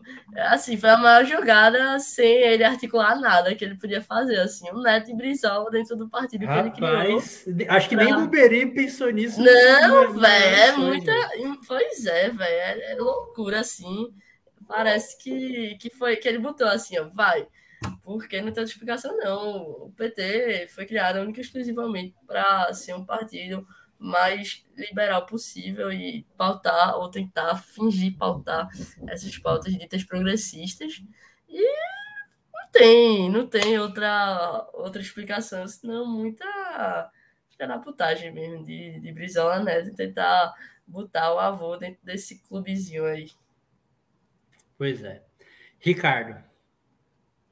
Eu vou falar um pouco mais sobre o, o Brizola Neto, que ele aqui da, da minha cidade e tal. E não, não foi só ele. Pelo que eu vi, teve um sobrinho do Brizola que foi junto também. Enfim, tem, tem, tem um grupo de brisolistas aqui no Rio, que, brisolistas, entre muitas aspas, que faz esse movimento de é, associar o trabalhismo ao PT, que, que, é, que é encabeçado pelo Vivaldo Barbosa. Não sei se vocês já viram yeah. os, os textos ridículos que ele ele vive soltando, que o Vivaldo é um cara que, quando o Brizola é, rompeu com o governo do Lula, o Vivaldo tinha um, um cargo dentro do governo do Lula e o Brizola falou: quem, quem ficar dentro do governo do Lula vai ser expulso. Simplesmente isso. E o Vivaldo ficou lá discutindo, querendo ficar no carguinho dele. Em 98 foi ele que articulou o Brizola ser vice do Lula. E agora, em 2018, ele estava no Podemos apoiando o Romário. Então você vê quem é. Né? É, você vê que quem, ele se, se intitula líder dos brizolistas e fica com esse papinho furado lá no Podemos. Agora ele se virou PT de vez, né? Que eu acho que sempre foi o sonho dele. Acabou levando um grupelho lá com ele, inclusive o, o Leonel Brizola Neto. E eu acho que eles vão querer impor essa narrativa. Começando aqui, eu vejo esse esse grupo vindo mais aqui do Rio de Janeiro. Eu não sei se em outros estados também esse, esse grupo dele tem núcleos, enfim. Mas eles vão tentar impor essa narrativa que o PT, que, que o Ciro destruiu o PDT, que agora a Casa do Trabalhismo é o PT, enfim, eles vão tentar. Hoje ele soltou um texto falando basicamente isso, anunciando a ida do Leonel Brizola Neto e um outro sobrinho do Brizola também para o PT é isso que eles estão tentando, realmente. É, é guerra de narrativas, né? A gente, lá num, num dos primeiros episódios, a gente falou desse tema lá com o Antônio Neto, a gente está nessa guerra de narrativa. O PT está tentando é, criar um, um fato aí que não existe, né? De um visualista de fachada, e tem muitos aí, eu, inclusive eu tenho amizades com algum que eu estou tentando me afastar um pouco desses brisolistas que é, costeiam alambrado ali, se dizem lulistas hoje. Quanto ao Cassiano, eu estou surpreso dele ter demorado para sair do PDC depois de todas aquelas polêmicas. É, o jantar com Dirceu, aquelas polêmicas no grupo aí da JS de São Paulo. Enfim, eu acho que como a Thaís falou, espero que, espero que ele não atrapalhe lá, porque eu acho que aqui me atrapalharia muito mais, né? Então foi bom para todo mundo deve ter saído. Boa sorte para ele no PSB. E, vamos, e boa sorte para o PSB também, porque o PSB está virando um balaio de gato. É, a gente não sabe o rumo que o partido vai tomar, pega a gente de tudo que é canto, a gente que apoia o Ciro, a gente que apoia o Lula, enfim, a gente não sabe para que rumo o partido vai. Todo mundo que é rejeitado nos outros partidos, eles estão pegando ali e depois, depois a gente se vira e vê o que, que vai fazer, né? Agora depois a gente vê como é que a gente organiza essa galera aqui dentro, né? E, não, Itaba tá votando contra a, a PEC do, do precatório. Mas, o, o Mari, sabe que não é tão incoerente? Porque essa galera que votou. É, essa, teve a galera liberal que votou. Não, por é, conta não, da, da, questão fiscal. Mas eu tenho certeza que, que ela aqui no PDT ia votar, porque, enfim, tipo, mesmo quando a gente achava mais absurdo, assim, tipo, ela não vai votar, mesmo assim, liberal. Assim, dá para dialogar. O novo votando todos os PECs, ela ia contrário partido, assim. Era impressionante. Mas nessa, nessa eu acho que é mais por conta da questão da, da questão fiscal mesmo, porque é uma manobra para furar o teto. Até... Mas é porque no final do no, no final tipo, da vida partidária dentro aqui, da, dentro aqui do PDT, ela tá votando só por birra mesmo. Sim. Da, tipo, contra o partido, assim. A minha leitura, ela tá votando com birra no, no final da vida política da, do PDT aqui. Até, até assim, voltando um pouco assunto da PEC, até que esqueci de comentar, o, no disparado, Gilberto Maringoni, ele até publiquei no compartilhei no Twitter, ele é, ele é um dos fundadores do PSOL, ele foi quadro do PT por 17 anos, ele disputou o governo de São Paulo em 2014 pelo PSOL, enfim, é um quadro do PSOL já antigo. E ele defendeu que, que a esquerda votasse a favor da PEC, que no argumento dele, assim, discordo também, né, assim, no, no, argumento dele, ele diz que se a gente é contra o teto de gastos, que a gente tinha que votar a favor da PEC, porque que é, que, que é uma manobra, que se é uma manobra, foi a forma que, de furar o teto que, que, que, é, que a gente tinha que ir contra o teto. Ele foi, no segundo argumento, discordo, mas assim, vai colocar então ele, ele como direita, como é, aliado do Centrão por conta disso? Então, que não faz esse debate interno lá no pessoal também? Então, assim, é uma questão que é de ponto de vista, que eu discordo, mas eu não vou atribuir a um quadro histórico da esquerda, que foi do PT e do PSOL, ser um cara de direita, ou ser bolsonarista, ser aliado ao Centrão, por conta de, um, de, uma, de uma visão diferente da nossa nesse tema.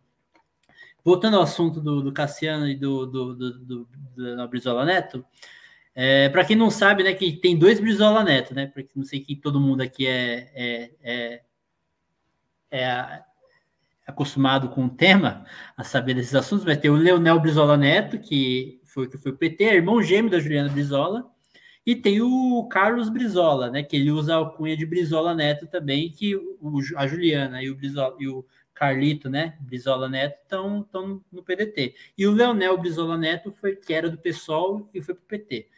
E assim, o, o Leonel Brizola Neto, vou começar por ele, ele deu a declaração que o Brizola esteve junto do Lula nos momentos mais importantes do Brasil. Já ao contrário, não pode se dizer o mesmo, né? Tanto internamente, tanto no Rio Grande do Sul, a, a questão como que o, o, que o PT fez com, com o PDT, é, enfim, é, no Rio também, com Darcy Ribeiro, com, no Rio Grande do Sul com o Alceu Colares também. A Dilma traiu o Alceu Colares, traiu até o ex-marido dela, Carlos Araújo, tem falando do, da posição do PT com relação a isso. Enfim, foi. O Lula nunca teve com o Brizola. E sempre. E o Brizola teve, porque o Brizola é um cara que tem a visão de país, né? E coloca o país à frente do partido e à frente de posições de, de situações pessoais, né? Tanto que em 89, até o, a gente já sabia a história, mas o, o Everton Gomes também já chegou a comentar aqui que é, na participação dele que o Brizola em 89, no primeiro turno, ele cogitou abdicar e, e tentou convencer o Lula que eles abdicassem para que o Mário Covas, para eles apoiarem o Mário Covas no primeiro turno, porque o Mário Covas fosse para o segundo e vencesse, porque era o Mário Covas que tinha a maior possibilidade de vencer o Collor no segundo turno, que tinha, não tinha a tanta resistência que o, que o Brizola e o Lula tinha, né? Com relação a principalmente o Brizola, né? E o Lula também, que o Lula tinha a questão da, da de ser sindicalista, tudo, mas enfim. E como dizia o Brizola, o Lula e o Fernando Henrique eram para executar o mesmo projeto. Eu lembro da, do, da participação dele no, no Roda Viva com a, com a revistinha na mão. Lula e o Brizola estão para executar o mesmo projeto, neoliberal. Só que o FHC vem de cima e o Lula vem de baixo. É, perfeita, né? E, ó, e, o, e, o, e, o, e, o tempo mostrou que o Brizola estava certo, né? É, e, o, e é engraçado que o, o, o Brizola se autorreferendar como o, o, o, cara que carrega o legado de Brizola e indo primeiramente para o PSOL, que tem lá Chico Alencar, tem lá a galera toda que era a, a, o pessoal do PT que ia contra o Brizola na, quando, no, e contra o Darcy, que falava que o CIEPS era prisão de criança, que era, enfim, que era enfim, todas aquelas baboseiras, que aí depois, quando a Marta chegou a ser prefeita aqui em São Paulo, a Marta Suplicy do PT, o PT fez o CEL aqui em São Paulo, que é basicamente uma cópia do CIEP, só com outro nome. E vocês já ouviram falar do CEL aqui em São Paulo também, que é basicamente uma cópia do CIEP. E, e agora no PT, que, que, que, sempre teve os maiores embates com, com, com o trabalhismo, com, com Brizola, e e, e o Brizola, que o, o Lula no, no, velório do Brizola no Rio chegou a ser expulso do Brizola ao grito de traidor, cantando a música da Beth, da Beth Carvalho, enfim. E, e sabem quem foi que tentou pacificar essa situação? O Ciro. O Ciro. O Ciro. Ciro era ministro do governo Lula e pôs panos quentes lá na, na situação do velório no velório do, do Brizola lá no Rio. Né? Foi o único, o único da comitiva que não foi expulso, né? Que continuou lá, né? Porque o Ciro, o Ciro foi apoiado pelo Brizola é, dois anos antes da eleição, né? O Brizola morreu em 2004 e em 2002 o Brizola apoiou o Ciro na, na eleição do primeiro turno. É, e com relação ao Cassiano, eu sou mais doméstico, né? Que eu acompanhei de perto. Até, inclusive, assim, eu, eu, entre, eu me aproximei do partido através do Cassiano, né? Eu, eu quando eu acompanhava as lives do Cassiano e tal, e um dia eu conversei com ele, acho que no Instagram, ele me colocou no grupo dele lá, né? Estava aquela, aquela época de pré-campanha, no grupo de pré-campanha dele. E eu me aproximei, ajudei na campanha dele, fui para a carreata na campanha dele, ajudei nos, na organização dos grupos, na, na mobilização da, da galera. E antes, antes mesmo de eu me filiar ao partido, que eu me filiei em, em janeiro né, desse, desse ano. É, mas me aproximei ao partido através do Cassiano. E a leitura que eu faço é um pouco diferente da, da, da Thaís, que eu acho que o Cassiano ele se perdeu totalmente após as eleições. Eu acho que a, a, a, o baque na derrota eleitoral foi acachapante, porque é, todo mundo esperava que o Cassiano ia ser eleito e ele foi sequer, nem sequer o mais, mais votado do partido. Então esse baque foi muito grande para ele e eu acho que deu uma afetada no psicológico dele, faltou um pouco de maturidade, ele cometeu erros bizonhos na campanha, de, de sabe, ele deu uma guinada conservadora na campanha inexplicável, que um menino de 23 anos com uma postura, sei lá, uma campanha velha, de velho, de cara que estava a gente não sabia se era uma campanha de majoritária, sem olhar, sem saber, pensava que era uma campanha de majoritária na, na, na campanha proporcional. Então ele cometeu muitos erros, a participação dele no Flu foi um fiasco, a gente comentou, sabe, e era um momento crucial ali para ele, para ele conseguir, enfim, era, e era erros que assim, a gente, a gente eu costumo comentar, hoje tô, é a primeira vez que eu estou falando isso aqui abertamente, que eu sempre fui visto pela galera, até tive algumas discussões com a galera, porque não era, na minha visão, não era o momento de, por mais discordância que tinha, o Cassiano cometeu, cometeu muito eu também no Twitter, de bater boca com militância. É, foi um dos erros aí que, tipo, não cabia alguém bater boca com militância naquela situação. Então, é, eu conversava com ele, não sei, não, acabava não ouvindo ninguém, enfim. Mas faltou maturidade ao Cassiano ali, é, nos, tanto nos erros dele, tanto na postura dele com relação com parte da militância que não, via ele com muitos bons olhos, ele acho que ele conduziu totalmente de uma forma totalmente equivocada a situação. É, não acho que cabe a um, a um, quadro do partido ficar batendo boca com militante é, no Twitter. E ele cometia isso com certa frequência, né? Que a galera, sabe como que é, tem a galera no Twitter lá que é, gosta de dar uma ironizada, ficar jogando em direta, e ele caia na pilha. É, e eu, assim, não é papel dele fazer isso. Não era papel dele fazer isso. Eu lembro então, que teve um vezes... dia que ele, ele, ele bateu de madrugada, desculpa, Solon, mas eu preciso falar, assim, era madrugada, Sim. tipo, era duas da manhã, e aí eu, eu, também tive contato com o pessoal que fez a campanha dele, e eu até eu comentei, assim, e tal, e aí o pessoal ali assumiu, né, que era ele que estava fazendo, mas depois para fora, não, era, era erro de assessor e tal, eu falei, mano, fala para ele parar de ficar batendo boca com militante de madrugada, cara. O que, que ele tá fazendo? Tipo, ele não, ele não é cabo de ninguém. Ou melhor, ele é cabo de si próprio. O que, que, que cagada que esse moleque Sim. tá fazendo? E eu botei também muita fé nele, assim. Eu achava que ele tinha um puta potencial. Sim. Então, desculpa, é. mas essa parte eu também vi, sabe? Esse, bastidor, assim, de ver ele, se, ele desandando e se perdendo, foi triste, mas ele também não soube lidar e, e, e outros, outros quadros também perderam e permaneceram no partido, né? E, e se mantiveram fiéis. É, e, e, foi uma, uma sucessão de, de fatos aí que combinaram a isso. Porque assim, eu não vejo, eu não, eu não enxergo é, o Cassiano como essa galera, na minha opinião, tá? Vocês podem, acho que até a Thaís até manifestou, mas vocês podem discordar. Eu não vejo com essa galera que é a galera que mudou de posição por conta da, da, do canto da sereia do Lula. Eu não vejo assim. Eu vejo que é porque ele tá perdido, ele não tem mais clima dele estar tá no partido, ele foi expulso da, da, da juventude, é, ninguém, o pessoal, a maioria da galera da militância é, não tem clima. Assim, se você for ver aquela briga que vazou lá, que o pessoal até comentou, que ele falou de invadir a, a, a, o partido PCB e tal. Se você analisar aquelas conversas, eu estava no grupo, eu vi tudo aquilo que aconteceu.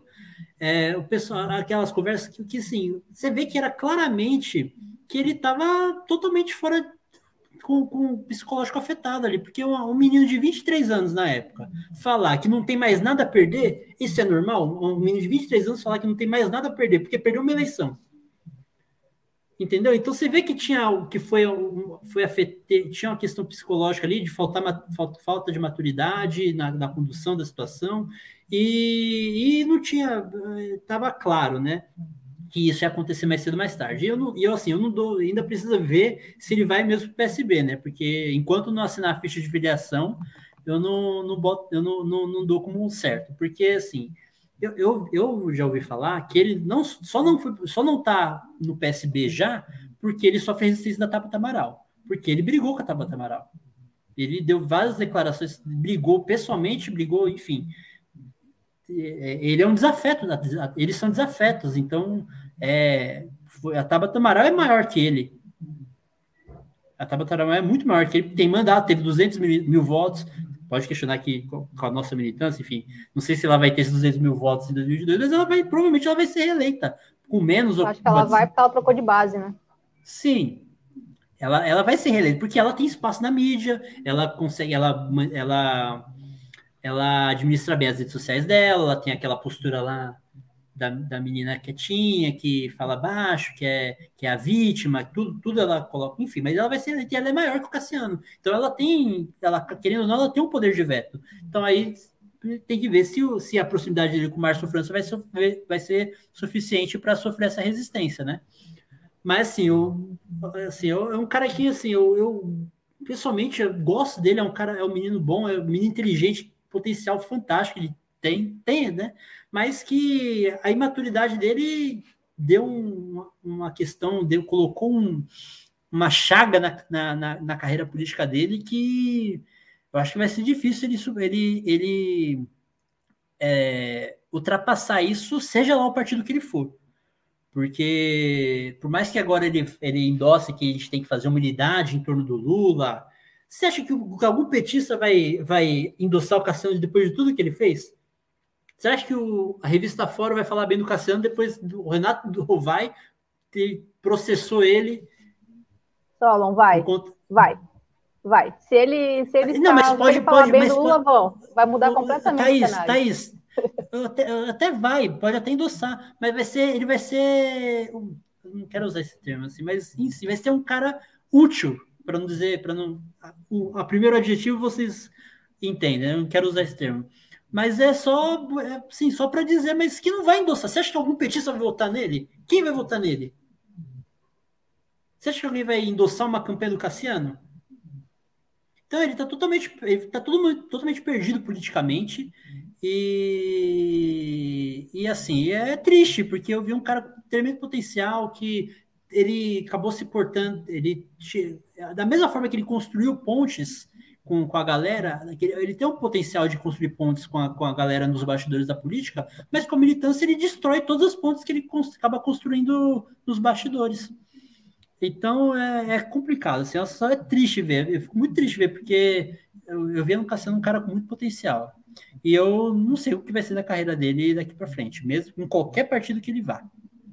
Ele está buscando aí uma forma de se, se reposicionar aí é, no discurso, porque eu vejo ele como totalmente perdido politicamente atualmente. Mas enfim, espero que ele siga o caminho dele, mesmo que vamos supor que ele seja eleito dentro do nosso partido, vai ser um cara que vai votar junto com a gente caso o Ciro seja eleito, e ele também, é, se ele for para federal, enfim, estadual, enfim, é um cara que é um cara que tem uma visão progressista, cometeu erros grotescos na campanha, na condução da carreira política dele, mas é um cara que eu quero bem, assim, pessoalmente falando. É, vocês têm alguma coisa para falar também com relação a isso, Adriana Brizola Neto, Cassiano? Então vamos falar um pouco de futebol, gente. Me empolguei um pouco aqui, acabo falando um pouco alto. É, vamos falar um pouco de futebol. Vou compartilhar a tela aqui. Até eu estava olhando aqui a pouco que o Flamengo e Chapecoense estavam empatando em 2 a 2 Vamos ver como está agora. O Flamengo tomou dois gols da Chapecoense. Pois é. Tá, eu tô perdido aqui na. Vou colocar aqui, peraí. Vou compartilhar a tela. E aí a gente conversa aí do,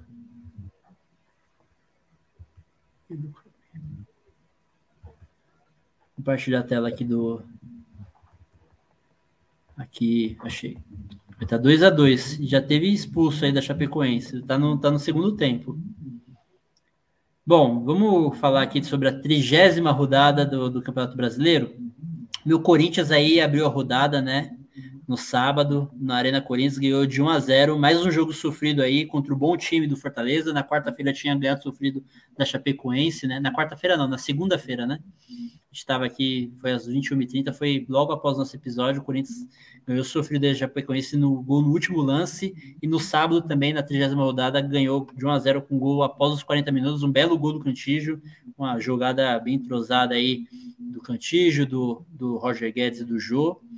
Aí o Grenal, né, que teve as provocações aí, as cenas lamentáveis do ponto de vista da briga, mas eu acho hilário essas provocações, me julguem.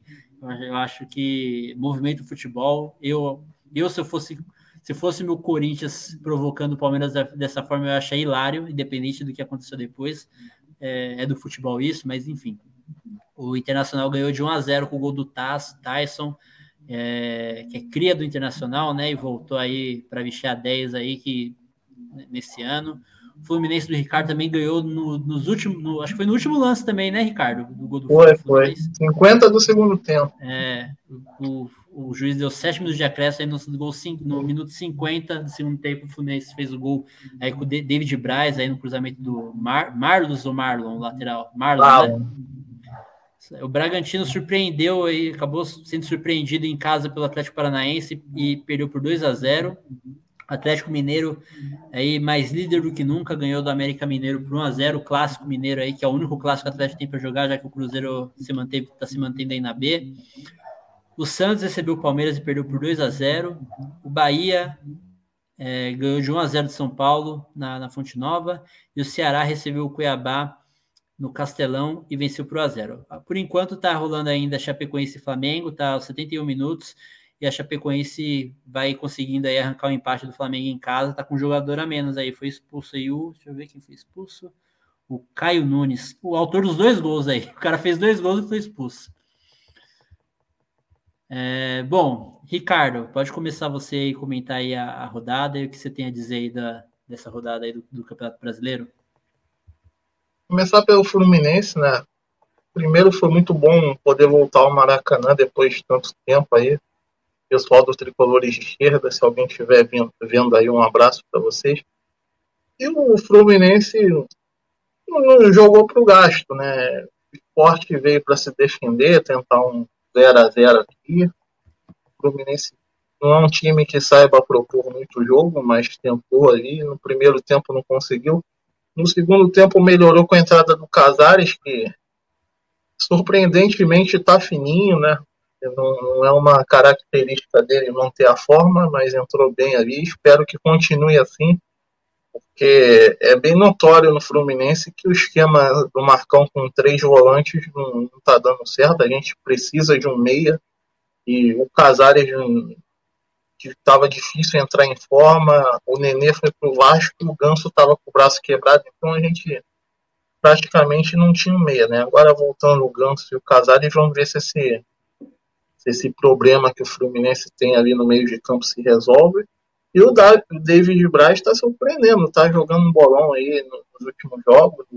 O Lucas Tralho, que caiu muito de produção em relação a, a temporada passada, que eu considerei o Lucas Crado até o, o, melhor zagueiro do campeonato brasileiro passado. Né? Esse ano vinha falhando muito e cedeu espaço ao David Braz, que fez até o gol ali.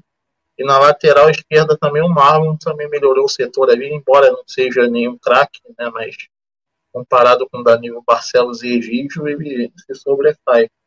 E o Grêmio, né? Eu acho que agora já era. O Fluminense vai enfrentar o Grêmio, acho que amanhã. E o Fluminense tem essa, essa tendência de é, levantar de fundo né, no Campeonato Brasileiro, mas acho que nem, nem com essa tendência máxima amanhã o Fluminense consegue levantar o Grêmio, porque hoje eu vi um número na ESPN ali assustador para o Grêmio, né? Que 22 times chegaram nessa rodada é, com a pontuação do Grêmio na, na história dos pontos corridos e só o Fluminense de 2009 conseguiu conseguiu escapar. Então é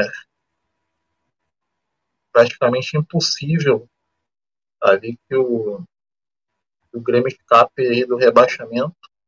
E o Santos também tem que abrir um pouco o olho, né? E tá ali perigando de novo de entrar na zona de rebaixamento.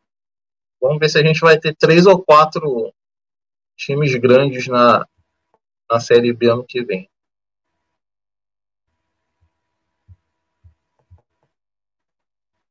Acho que o Solon travou, né? Eu acho que sim, vice. Já. E. Deixa eu. Sempre que ele compartilha a tela, isso acontece. Né? É, verdade. Virou Mas então, Thaís, né?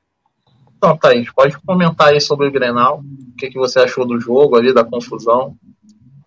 Não, a confusão foi sensacional, essas cenas lamentáveis. A gente que é gaúcho já espera que isso aconteça. Se não é assim, não tem Grenal. Mas eu acho que o Inter jogou na retranca a maior parte da partida, assim, fez aquele gol ali de saída já que salvou a gente. Grenal, é, por, por tradição também, é um, é um jogo que tem poucos gols, né? Porque é muito disputado. E eu acho que eu acho que a gente jogou bem pra caralho. o Marcelo Lobo fez uma defesa irada assim no, no, no, no primeiro tempo também. Destaco a, a, defesa que ele fez. Não lembro quem foi que chutou, mas eu sei que foi uma defesa irada. E, mas o final foi uma foi mais massa, assim. Eu acho que o Patrick carregando o caixão do, do Grêmio vai ficar para a história. E desculpa se vocês não gostaram, mas é isso aí. O Grêmio vai jogar na Série B. Yeah! A confusão, eu esqueci de comentar também, a confusão foram cenas lamentáveis, porém nem tanto, né? Teve ali a provocação, um empurra, empurra. Mas um soco, uma voadora que é bom, ninguém deu, né? É. Pois é, não teve nenhum carrinho perigoso, ninguém quebrou canela é. de ninguém. Assim, até achei que a galera tava meio anêmica ali, meio não querendo brigar muito. Mas assim, o pessoal tira onda, né? O pessoal tira onda, né? Tipo, ah, parece que vocês ganharam. O pessoal tá, porque parece que vocês ganharam título, né? A galera na, também fica de despeito, mas, cara, a Grenal é, é mais que título, na real. Uhum, ganhar um Grenal é mais do que ganhar um título, é mais importante do que ganhar um título. É mais rebaixando o rival, né? Exatamente. E te, teve esse sabor também. Rapaz, mas, é, mas é isso, um medo, assim, viu? O Grêmio na Série B, imagina uma nova Batalha dos Aflitos, minha gente. Não tô pronta pra isso, não. Imagine se o Santos vai junto, né? Também tem essa possibilidade. Não, mas o Santos, o Santos com o Neymar, o Santos com o Pelé era, era perdia pra gente. O Santos é, é fichinha. O problema é o Grêmio na Série B. O medo de todo Alvirrubro agora é o Grêmio na Série B. E você, Mari, tem algum comentário também? Viu algum jogo? É, eu fiquei muito feliz, velho, pelo Fluminense. Obrigada. Você animou muito minha noite. Tirei onda com muitos amigos meus rubro-negros. Foi ótimo. É, assim como o Grêmio, eu acho que, que, também vai ser muito difícil o esporte ficar na Série B, porque o esporte ficar na Série A, porque espero que também ano que vem seja difícil o ficar na Série B, que ele desça para C, mas é, porque ele tá com 31 jogos, eu acho, 30 ou 31, e o pessoal tá com tipo dois jogos a menos, o Juventude, eu não lembro, o Grêmio, eu acho, enfim, o... o Grêmio tá com jogos a menos ainda. É, então, tipo assim, e eles estão praticamente empatados com o esporte, assim, é, em pontos. Então, provavelmente vai descer mais e mais e mais. É isso que eu quero. Amei a, a vitória do Fluminense. O Grenal, assim, eu não vi, eu vi só as cenas lamentáveis que para mim foram fantásticas. Eu amo essa, essas, essas rivalidades, assim. Eu, eu sou fã de carteirinha do Grenal. Eu, eu amo as bravas aí de. Aí não, né? Eu amo as bravas do Rio Grande do Sul, assim. Eu acho que são as torcidas mais bonitas que que a gente tem no Brasil inteiro. A gente aqui em Recife tem, tem uns princípios de brava, mas nada comparado com, com as daí, que são fantásticas. E é muito bom, velho. O, o, caixãozinho, eu acho, eu acho fantástico essa ideia do caixãozinho. No, na final, né, que teve esse ano, do Pernambucano, é, a gente venceu o esporte, a gente acabou um jejum de quase 60 anos sem ganhar o esporte em final a Chiesa, né, que, enfim, é um ídolo, tá virando um ídolo histórico do, do Náutico, pegou o caixãozinho e quebrou, assim, tá! Foi fantástico, foi lindo. Mas é isso, eu acho fantástico, eu acho que, que, que esse, essas rivalidades regionais têm mais que crescer mesmo, tem mais que, que, que gerar essas rivalidades, eu acho muito lindo, eu acho a brasilidade pura, assim, e eu acho que, inclusive, nós, como Partido Socialista, devemos abraçar esse tipo de coisa. É verdade. Mas, é, mas enfim, eu, eu fiquei muito feliz mesmo com, com esses dois pontos. Assim, eu acho que foram os principais. A derrota do esporte, que sempre é bom e que está acontecendo várias e várias vezes. E a, as, as cenas maravilhosas do Grenal com, a, com o caixão.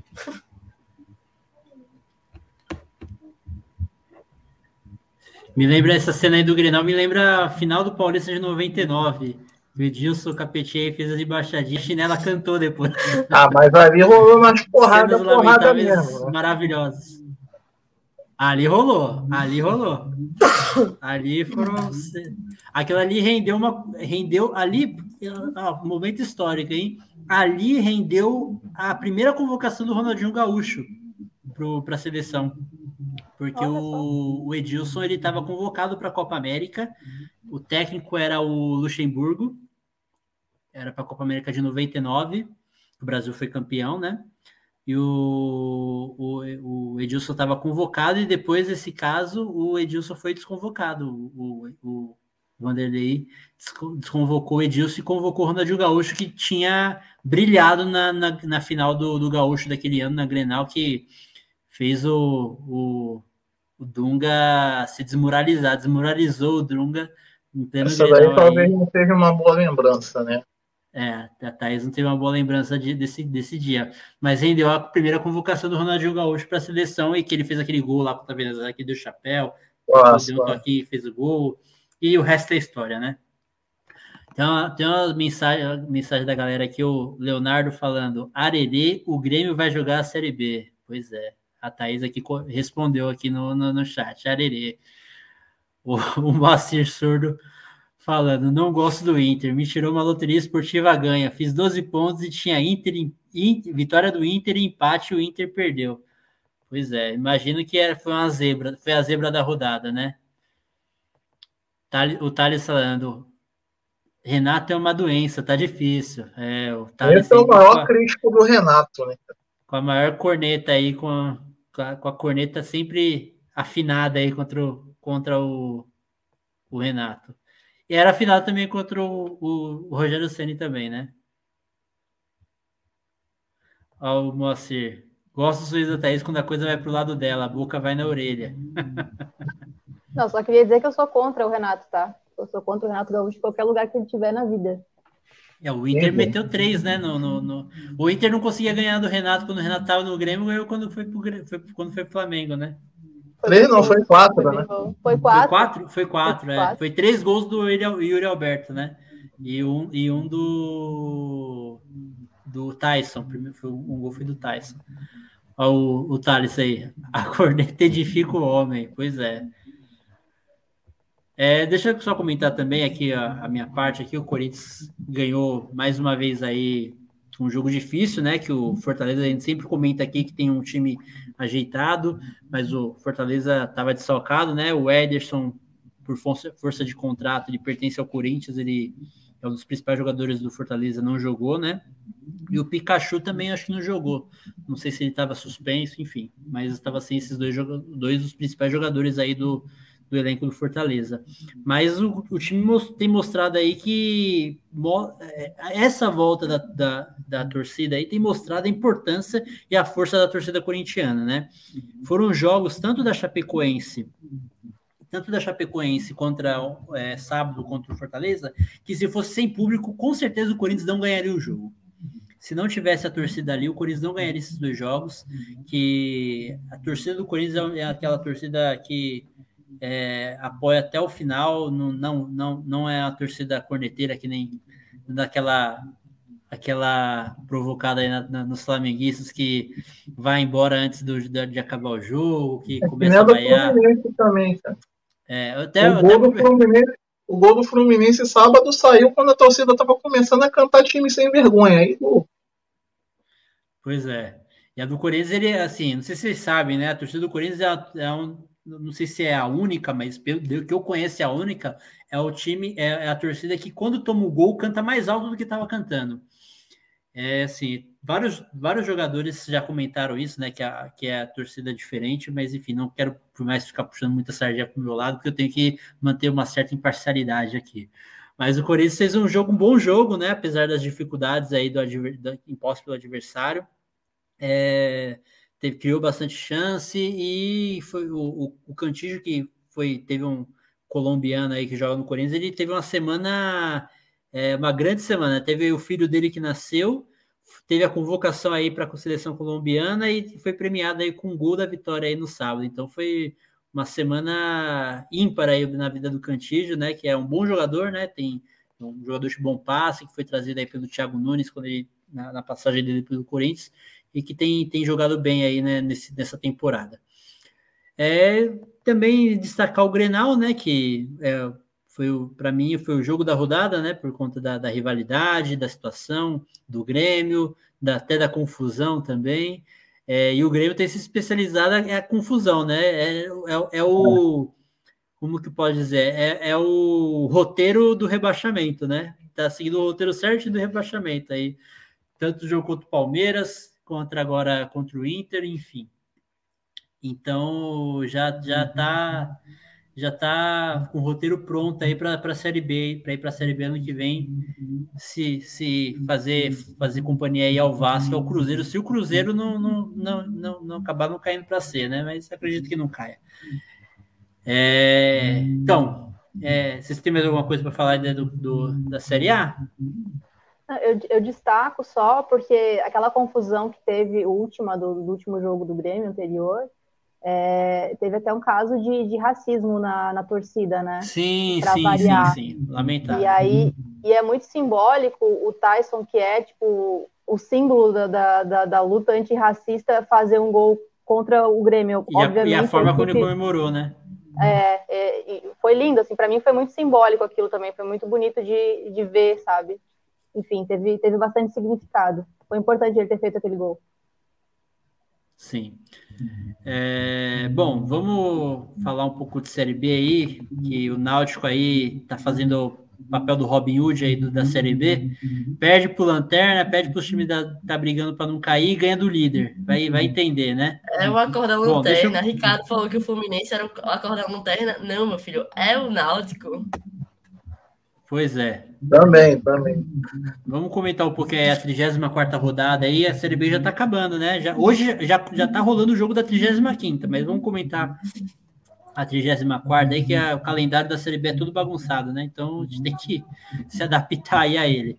Bom, a rodada começou na sexta-feira, né? Com o CSA recebendo o Remo, ganhando por 2 a 0 é, O Havaí recebeu o Vitória, empatou em 1 a 1 Cruzeiro foi a Londrina visitar o time da, da, da, casa e venceu por 1 a 0 O Náutico recebeu o Curitiba e, e ganhou por 2 a 1 é, O Operário empatou com o Goiás em 1 a 1 em casa também. O Confiança ganhou do Brusque por 3 a 2 de virada, foi vi os melhores momentos, foi um jogo bem movimentado. O Botafogo foi a São Januário e não tomou conhecimento. Um abraço para o nosso amigo Thiago Veras, da, da, da, do PDT Diversidade do Rio, que ele vi ele postando os stories da, da, da dele lá. Ele, você vê como é o futebol, né? o, o, o, time dele tomando de quatro do Botafogo em casa e ele ainda arrumou uma forma de dar aquela provocada no Flamengo, né? Você, não chegou a ver os stories dele, você viu, Ricardo? Não vi, não vi. Ele falando, tô aqui, tô aqui e não vou, e não, não vou fazer que nem a torcida do Flamengo, não. Meu time tá tomando de quatro e eu vou ficar aqui até o final. é, foi um sarro. Tiago Vera, um abraço para o Tiago Veras e em breve a gente vai ter você aqui também, Tiago. Vamos, vamos bater um papo também do, do Vasco aí, ver aí a, a, a, permanência do Vasco aí na Série B. O Vila Nova empatou 2 a 2 com o Guarani em casa. O Sampaio Correia recebeu o Lanterna Brasil de Pelotas e ganhou por 2 a 1 e, e ontem também, fechando a rodada, a Ponte Preta recebeu o CRB um dos times do nosso amigo João Cirilo e venceu por 1 a 0 no Moisés Lucarelli. E já está rolando agora o primeiro jogo da 35 rodada, o Havaí está tá empatando em 1 a 1 com o CSA. Bom, Mari, você que é mais afeita aí da, da Série B, comenta aí é a rodada, o Náutico. Rapaz, isso é triste, viu? Falar que não.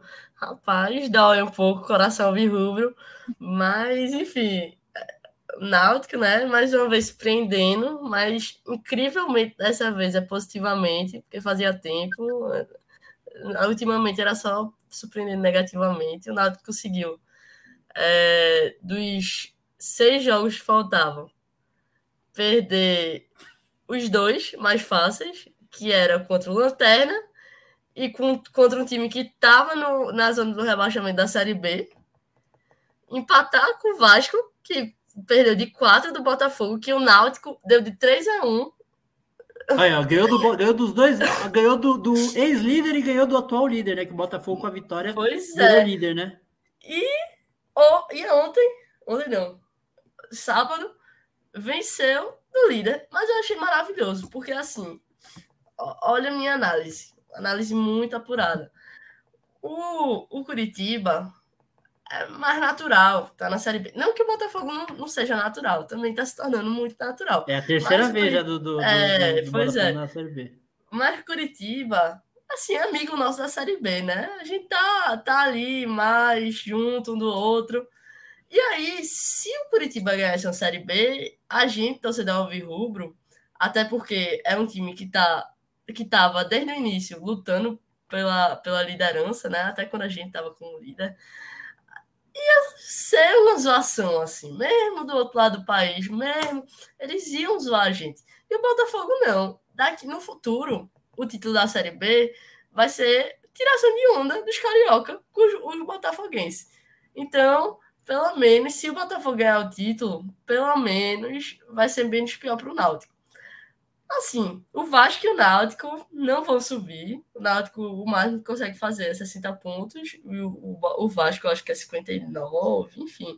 Não chega nem a 60, porque ele tá com uma pontuação menor que o Náutico. Então, assim, não vai subir.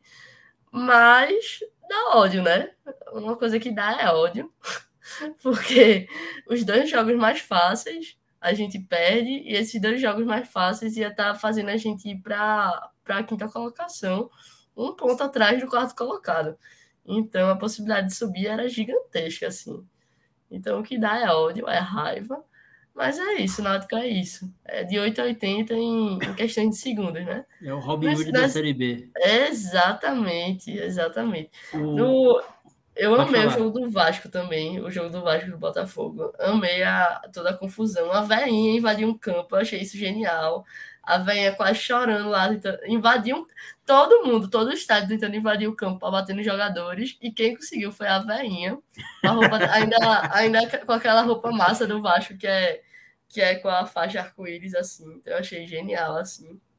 Eu fiquei... E ela tava tão desolada que o policial até deu uma Abraçou ela, velho. Eu não vi essa cena, velho. Abraçou. Vou procurar na internet depois. A procura, velho. Eu achei fantástico, assim. A galera dando um pau no segurança, assim. A galera pulando alambrado, mas a velhinha que conseguiu. Eu é, amo futebol, gente. Eu fugir de todo mundo. Foi fantástico. E só ela foi presa. Uma grande pancadaria no pessoal ali no estádio. E a velhinha porque invadiu, obviamente, o estádio, foi, foi presa, né? Mas, enfim, foi, foi fantástico, assim. Eu, eu gosto quando os times ditos como favoritos, principalmente da Série B, né? Porque é uma coisa que a gente tá, a gente do Náutico é, é mais próximo. É, se lasca, como é o caso do Vasco e do Cruzeiro. Eu quero mais que, que o Cruzeiro no futuro esteja jogando a Série D com o Santa, eu quero mais que o Vasco fique aí para sempre na Série B junto da gente do Náutico, porque eu também já estou bem aceitando que o nosso. Né? É, já tô, já tá tranquilo. Mas é isso. Eu, eu achei uma. Foi uma rodada bem movimentada, né? Porque a primeira vez. E, e é doideira isso, porque a Série B só teve três líderes, né? Que foi o Náutico, o Curitiba, durante praticamente todo, toda a Série B, do, do meio para esse final, assim, toda, toda a Série B, e agora praticamente. O Botafogo. E agora o Botafogo, faltando quatro rodadas, assim, tipo, o Botafogo conseguiu fazer o impossível, assim. É, é doideira, o futebol é massa. É, o Curitiba é que ele é o maior campeão da Série B, né? Se não me engano, são três títulos e o, Curitiba, o Botafogo teve é a terceira vez dele na Série B. É, é o, 2000... Vai ser o segundo agora, né? Eu acho. É a terceira. Terceira não, vez. O, o segundo título. Se, se não, primeiro, eles não ganharam nenhuma. Eles não eu acho que ganharam. Eu acho não, que a primeira, a, a, primeira vez que eles, que eles jogaram a Série foi em 2013, o campeão foi o Palmeiras. Na segunda vez que eles jogaram, eles ficaram no G4. Na, na época, em 2013, só subia dois, uhum. né? E aí o Palmeiras foi campeão e Quando? o Botafogo foi vice. 2003. 2000... Ah, 2003. E aí, indo, acho que foi em 2015, o Botafogo ficou entre os quatro, mas eu, eu não foi campeão. Não, não lembro quem foi campeão. Achava que tinha sido, mas acho que eu viajei. Pois é, eu tô achando maravilhoso isso. Vai ser ótimo. Esse finalzinho aí vai. É, de... Até, tipo, matematicamente, o Vasco e o Náutico ainda tem chance. Então, imagina uma reviravolta absurda dessa, do jeito que, que tá doido. O, o Brasil de Pelotas tá ganhando real dos times, assim, e o Brasil de Pelotas tá matematicamente rebaixado, sabe? E é doideira isso, assim, tá, tá uma confusão muito grande, assim. Essa dita Série B mais, mais forte do, do, da história foi a maior balela, porque se você tivesse um time minimamente arrumado, você conseguia construir coisas boas nessa Série B, assim. E Ricardo, comenta aí também o que você viu aí da Série B, o Botafogo e o Vasco e tal, o clássico dos seus rivais aí. Eu só vi, eu parei para ver esse jogo, eu não costumo ver jogo nenhum da Série B, mesmo sendo entre os grandes, mas eu acabei parando para ver. Foi, foi divertido, né? Eu teve de tudo, um time sendo humilhado, porradaria. E teve o Fernando Diniz, né, cara? É, é assim, cara, hoje de manhã, alguns programas aí, exemplo, na ESPN, os caras tentando relativizar o Fernando Diniz ainda, mas não jeito. O cara, o cara já, já passou por tudo o time de todos os níveis não deu certo em nenhum. O Vasco ontem foi uma vergonha. A linha defensiva do Vasco não existe. Os Nossa, caras... só, gol, só gol com bola nas costas, nunca vi igual. É impressionante, cara. Ele não muda isso, entendeu? Ele, ele foi pro jogo jogar do jeito que o Botafogo gosta que a gente joga. E dane-se, bola nas costas da defesa, lançamentos. E os caras ali fazendo a linha no, no, quase no meio de campo de, de ataque, o cara saindo livre atrás da linha do meio de campo, não é possível que as pessoas ainda relativizem o Fernando Diniz, porque ele tenta impor um jogo mais bonito, né? O cara é teimoso, o cara comete sempre os mesmos erros em todos os times. Que ele vai, foi assim no Atlético Paranaense, no Fluminense, no São Paulo. Sim, é, as pessoas tentam inventar um, umas coisas assim que não dá para entender. Eu, se eu fosse um time grande, um time médio, seja da Série B ou da Série A, o Fernando Diniz hoje nem passaria pela minha cabeça, porque não, é possível que, que alguém ainda acredite que ele vai ter sucesso no futebol depois de tudo que ele fez.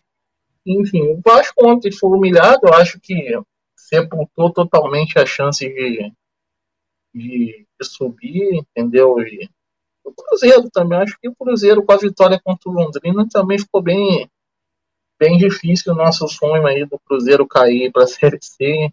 Agora é focar nossa torcida para o Brusque cair, né? O Brusque, pelo menos o Brusque tem que. O time do velho da Van tem que ir para o inferno e tá ali perto e que vá. O CRB do Cirilo também tá bem, tá bem próximo ali do G4, eu, espero que o. E perdeu, né? Perdeu, perdeu essa rodada aí. Empatou. É, perdeu. Perdeu, não, perdeu para a ponte. Perdeu. Mas mesmo assim tá ali pertinho, né? Está um ou dois pontos do G4.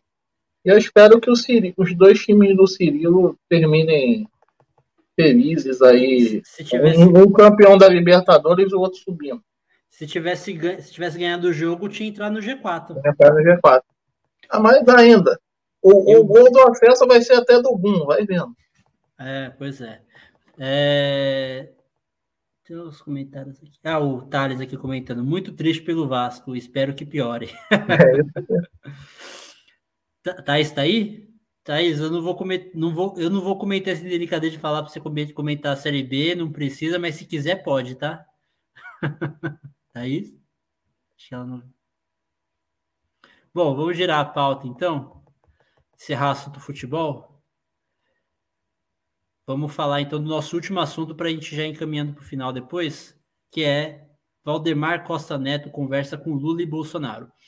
Para quem não sabe quem é Valdemar Costa Neto, Valdemar Costa Neto ele é um ex-deputado federal, né, do PL, é presidente do PL, Partido Liberal, que já que era PL, virou PR, Partido da República, e voltou a ser PL novamente.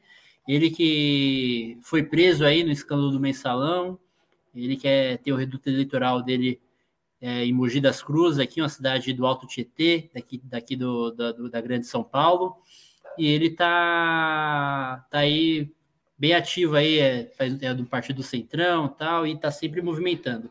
Ele teve a, o acordo histórico com Lula na campanha vitoriosa de, de Lula em 2002, foi um personagem importante, né? Que o vice dele, do, do, Lula, era o José de Alencar, que era do PL, do partido é, presidido pelo Valdemar Costa Neto, e é, hoje o Bolsonaro anunciou que está 99% certo de, de, se filiar ao PL e ser candidato à presidência pelo PL.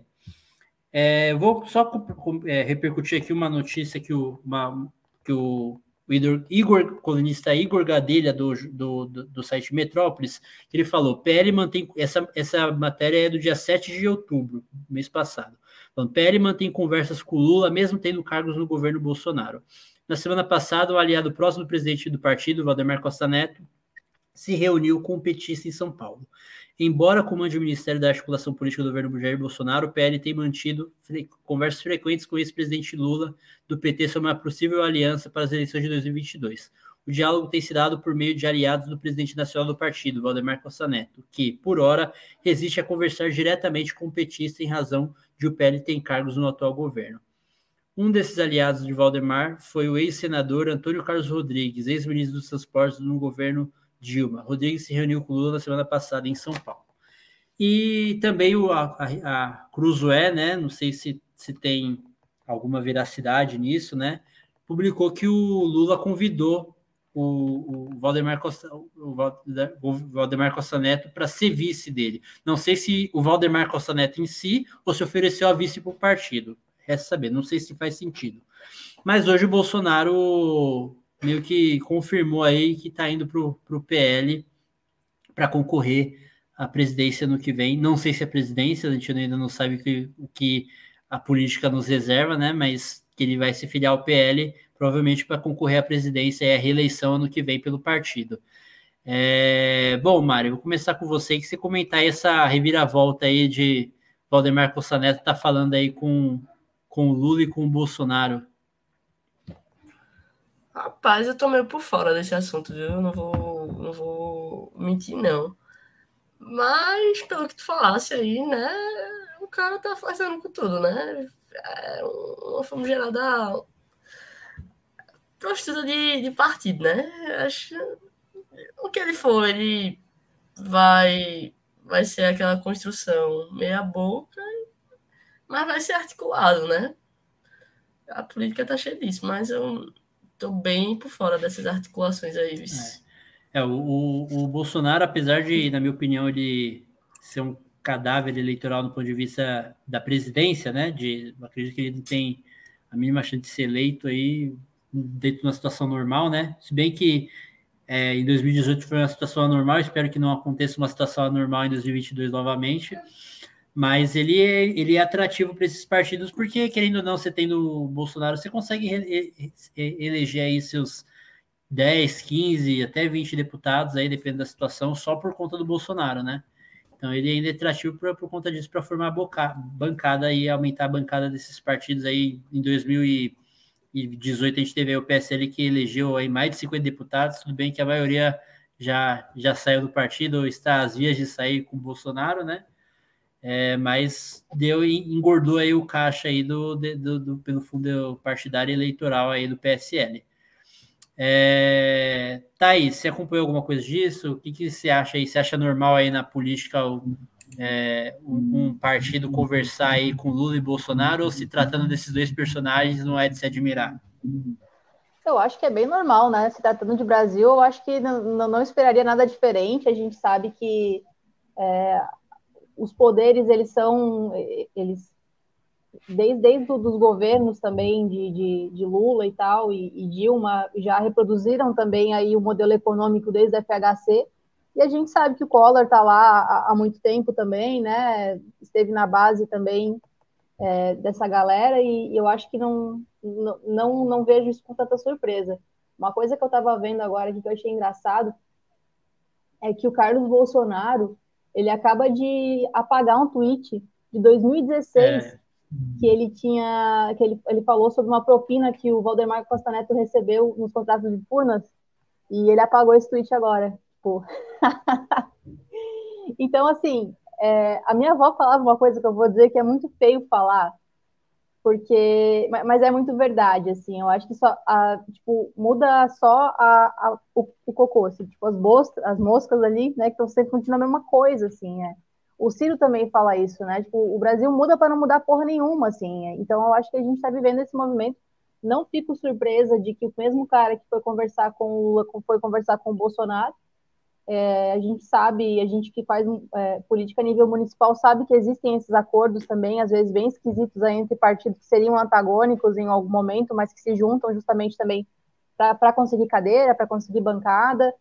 Então, ao passo que é, é, uma movimentação que já demonstra também a fraqueza do, do, do Bolsonaro né, no, no, cenário, assim, eu acho que ele não tem chance realmente de ser eleito é, presidente, mas ele pode, ele pode ainda angariar alguma coisa aí de, de votos para ele, talvez é, em um outro cargo, e, e para pessoas é, do partido para que ele for, e isso é importante.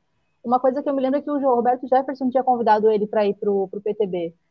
E aí eu não, não sei, assim, em termos de, de apoio e tal, porque que ele é, não. Porque que ele o Roberto Jefferson rompeu com o governo, né? Ah, claro, puta, olha só, olha, olha o dinamismo do Brasil, é óbvio. Com, com claro, deixaram o cara sozinho, ele se fudeu, é óbvio. É, não, é, é... convidou duas semanas atrás e agora ele já tá putaço, verdade, nem lembrava disso, cara. O cara cara brigou, o cara brigou com a filha para defender o Bolsonaro e o Bolsonaro deixou ele a ver nas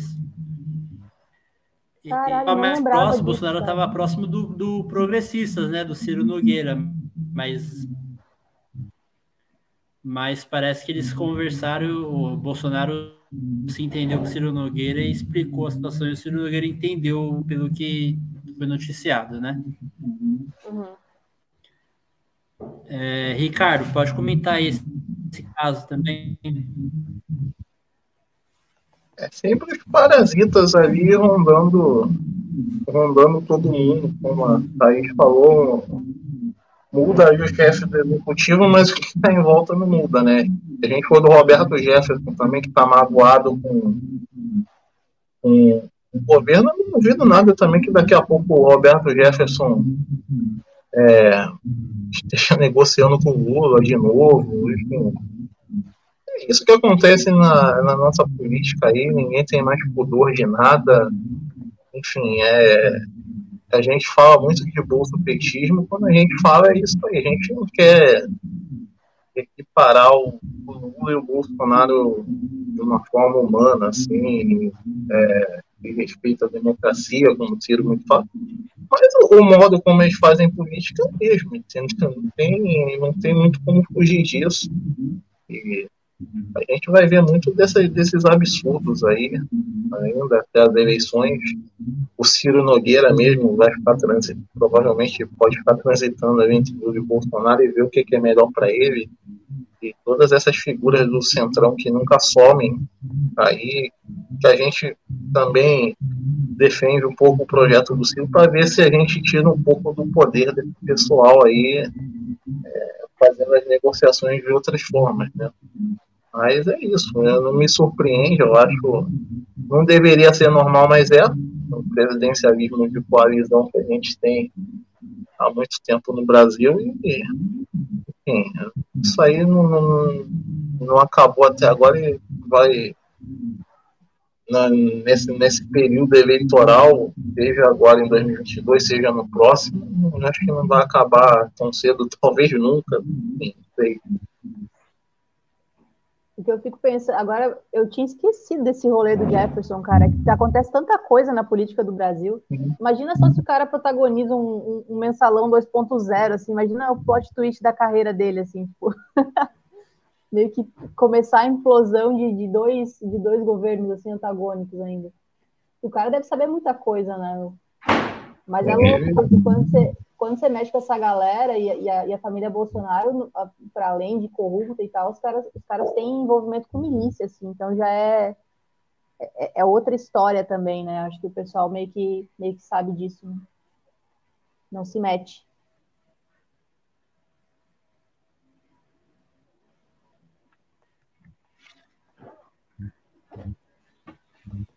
Pois. Som. É.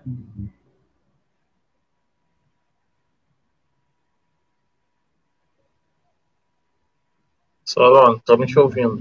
Eu, pelo menos, não. Tá mudo, tá mudo.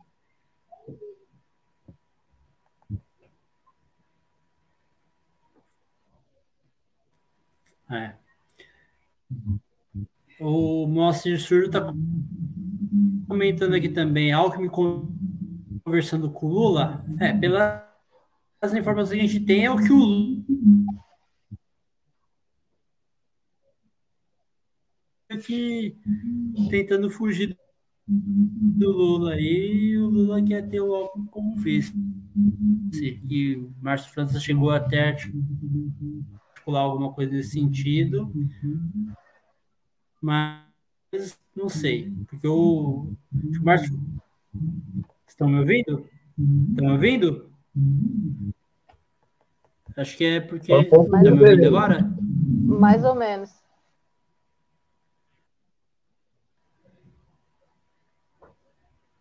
Pois não. Alô?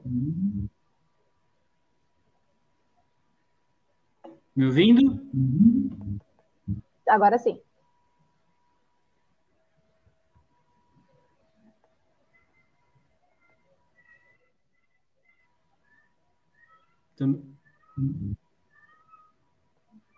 Estão me ouvindo?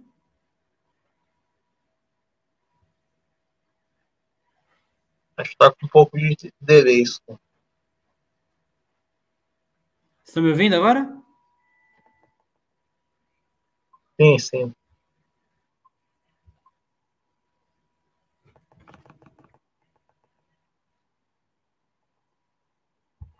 Acho que está com atraso.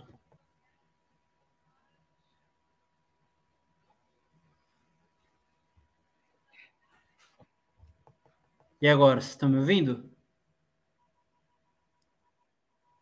Sim, sim, eu acho que tá com atraso ainda, mas eu acho que. Bom.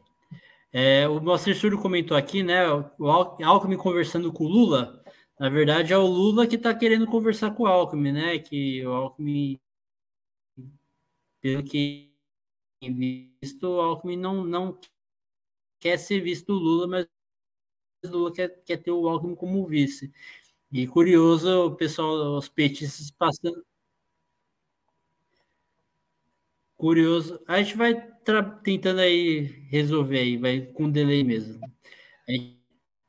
É, falando do, do Alckmin agora que o Lula Alckmin é o tucano que, que o único tucano que gosta de que mais atrás.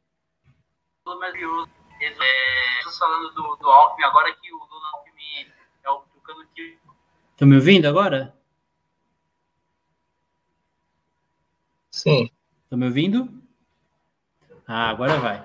Bom, o que, que vocês ouviram que eu falei? Ouviram alguma coisa que eu falei? A parte do Alckmin. Tá, então. só para. Ah, enfim, que o, que o Moacir Surdo comentou aqui que o, que o Alckmin está conversando com o Lula. Na verdade, o Lula que quer conversar com o Alckmin, né? E é engraçado que os petistas agora estão fazendo essa, essa, esse plot twist aí, esse cavalo de pau na narrativa que até há uns 4, 5 anos atrás, os petistas falavam que o Alckmin era fascista, né? E agora, porque o Lula falou que o Alckmin é o único tucano que gosta de pobre, agora o Alckmin é, é um bolchevique. é engraçado essa, como que muda essas narrativas de acordo com a ocasião, né? É, bom, vamos encaminhando para o final, então, o, Ricardo e, e Mari Thaís. Mari, pode fazer as honras para você, para você fazer sua, sua despedida aí, a nossa convidada, as convidações finais. Se tiver alguma pergunta para fazer para ela, sua última pergunta, fica à vontade. Perfeito. Eu queria agradecer pela presença aí de todo mundo que está acompanhando a live desde, desde o início até agora, quem entrou no meio também, enfim, todo mundo que, que participou de alguma forma da live. Agradecer a nossa convidada mais especial, Thaís. É muito massa ter, ter uma companheira tão valorosa nesse, nesse, nesse palco de discussão, né, que é a nossa, o nosso podcast aqui. É, enfim, é, agradecer por, por, todo, por todas as meninas também, pela, pela parceria aí.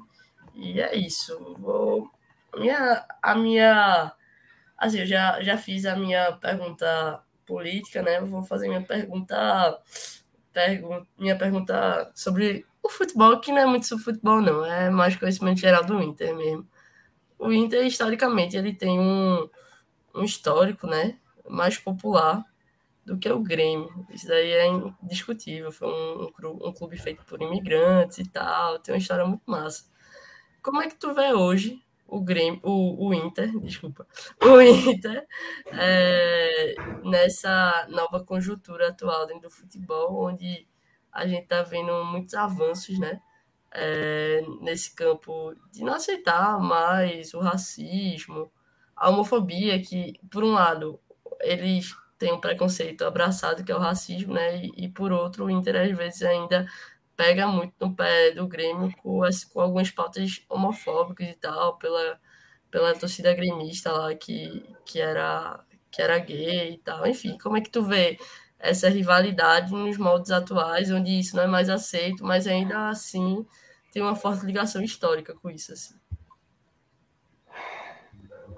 É, obrigada pela pergunta, já agradeço também é, mais uma vez o convite, só a companhia de vocês de bancada, Mariana, Ricardo, foi muito bom o papo. E, bom, eu acho que a, história do Inter por si só já, já, o Inter já foi um clube que surgiu justamente para acolher pessoas que, que não eram acolhidas, né, no, no Grêmio, então tem toda essa história, tipo, o primeiro estádio, o primeiro Beira-Rio foi construído pela comunidade, assim, galera levando tijolinho e tal, então tem essa coisa muito forte, né, tem um histórico muito bonito, muito, um histórico muito bonito anti-racismo também, tanto é que o nosso, o nosso mascote é um saci, porque a gente, a, a, sempre chamavam, né, os jogadores, de, do, do, principalmente o Grêmio jogava, chamava os jogadores de, de forma racista, de macacos, de, de, de forma, é, enfim, ruim, né, e, e, eu acho que hoje a gente, a gente permanece nessa mesma luta e eu acho que a gente tem esse papel importante, assim, dentro do futebol, principalmente, é, até mesmo com alguns símbolos, né, como o próprio Tyson, que tem essa, essa luta muito grande de ser o um próprio, o próprio, o próprio outro jogador lá, Patrick, o Patrick também, né? Sim. É, eu, eu até fico um pouco, eu fico um pouco emocionada porque eu tive alguns, algumas situações assim, porque o meu, meu padrasto, ele era, ele era um homem preto, então ele sofreu muito racismo. Então quando eu começo a falar disso e, e me vem um histórico, por isso que eu estou me engasgando um pouquinho para finalizar, assim, mexeu num ponto, mexeu num ponto crucial. Mas vamos respirar.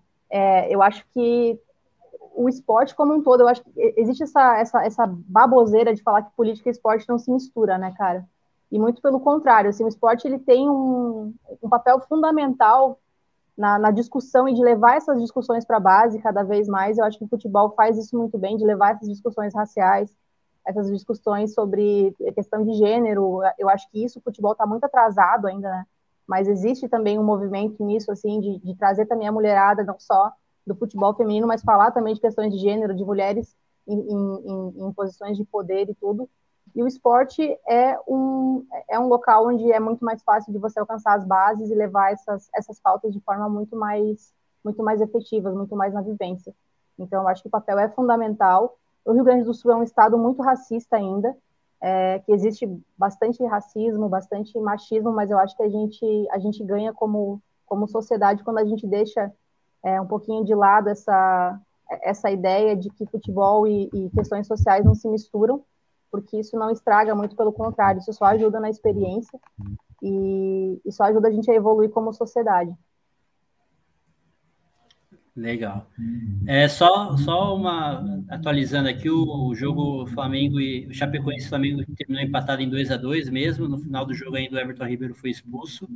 É, e o Brasil, agora atualizando também na política, o, Brasil, o site Brasil Independente acabou de publicar aqui uma matéria com, com o seguinte título: PDT prevê quase unanimidade contra a PEC dos precatórios desta terça-feira.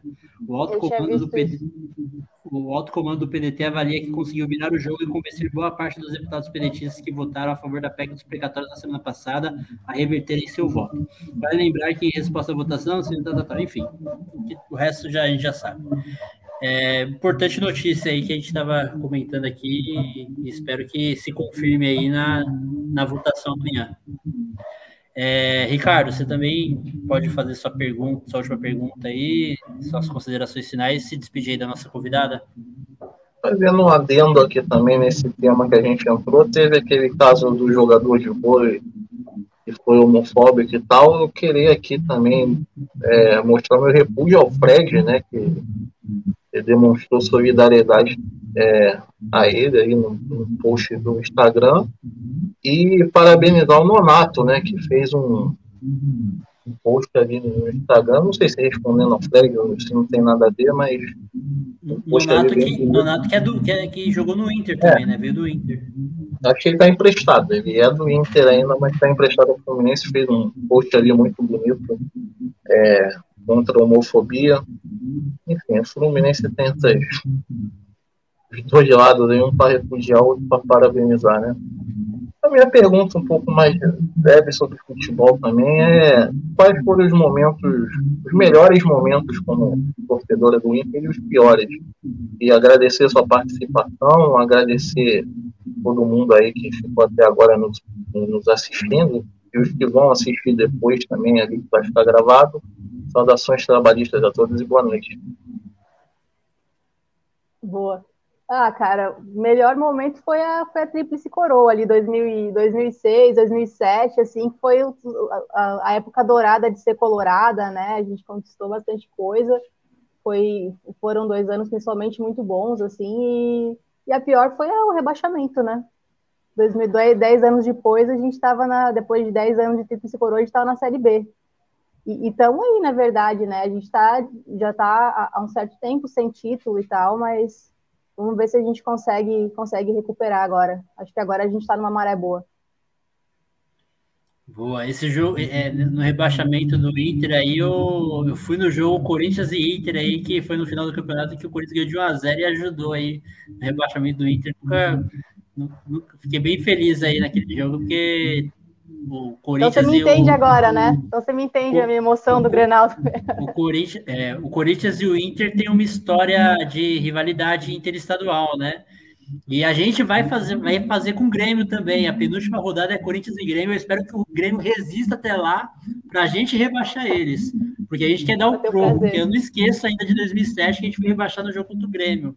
Então a gente vai dar o troco e vai rebaixar o Grêmio é, esse ano aí. Grêmio, segura aí, aguenta, aguenta, até a penúltima rodada, por favor, hein? Não vai ser rebaixado antes. A gente quer fechar o caixão. É, bom, eu quero agradecer a participação da Thaís, foi uma honra ter você aqui. Já tinha conversado aí para você participar um tempo atrás, não acabou não dando certo, mas agora deu, ainda bem, foi, foi bem legal.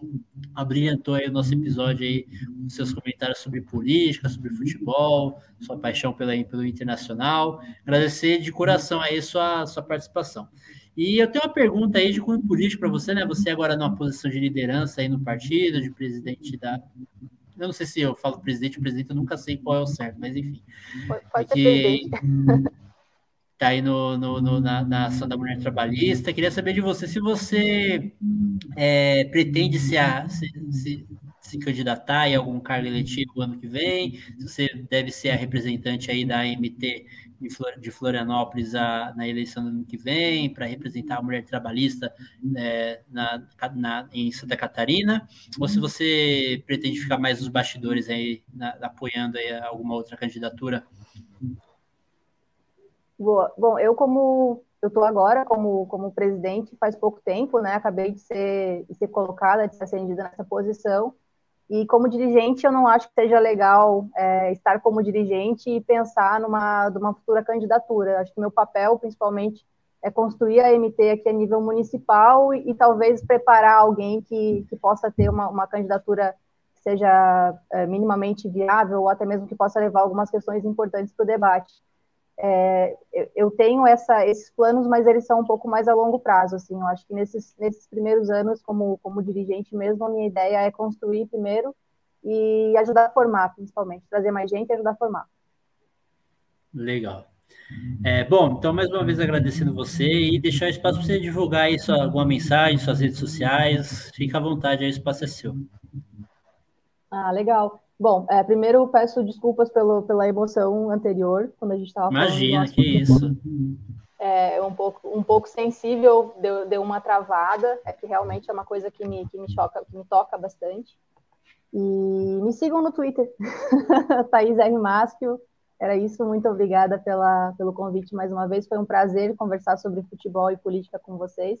Não acompanho futebol tanto quanto eu acompanhava alguns anos atrás, então eu sou muito mais a torcedora da corneta agora, que quando o time ganha eu apareço com a camiseta, e quando perde eu faço de conta que eu não estou acompanhando. Mas foi um prazer bater um papo com vocês e, e é isso, gente. Qualquer coisa também me contatem lá no Twitter, pode me chamar que eu venho de novo. Tá, tá certo aí o seu Twitter? Tá, é que o T é maiúsculo e o R é maiúsculo, na verdade. Ah. Mas eu acho que não faz diferença na hora, na verdade. É, acho que não faz. Mas enfim, foi uma honra ter você aqui. Agradecer a participação, lá, a participação do mini coloradinho ali, ó. Passando... é, agradecer a sua participação mais uma vez, agradecer o Ricardo, a Mari também, agradecer todo mundo que acompanhou a gente. Obrigadão a todos. Deixar um recadinho aí para vocês, quem, quem, ainda não é inscrito, se inscrever aí no canal, deixar o seu, seu gostei. É, é, se, seguir a gente nas redes sociais, né? Fute, arroba Futetrab no Twitter e no Instagram, arroba Futetrab é, Podcast no TikTok, a nossa página no Facebook é Futetrab Podcast também. E aí, até a próxima, obrigadão a todos. É, quem puder também ajudar aí com doações aí, tá aí a chave Pix, tá os links aí na descrição. E obrigado pela, pela, pela audiência de todos aí no dia de hoje. Foi, foi um prazer conversar com vocês, tanto aqui na live, conta aí nos comentários, beleza? Obrigado a todos e fiquem com Deus. Até a semana que vem. Abraço.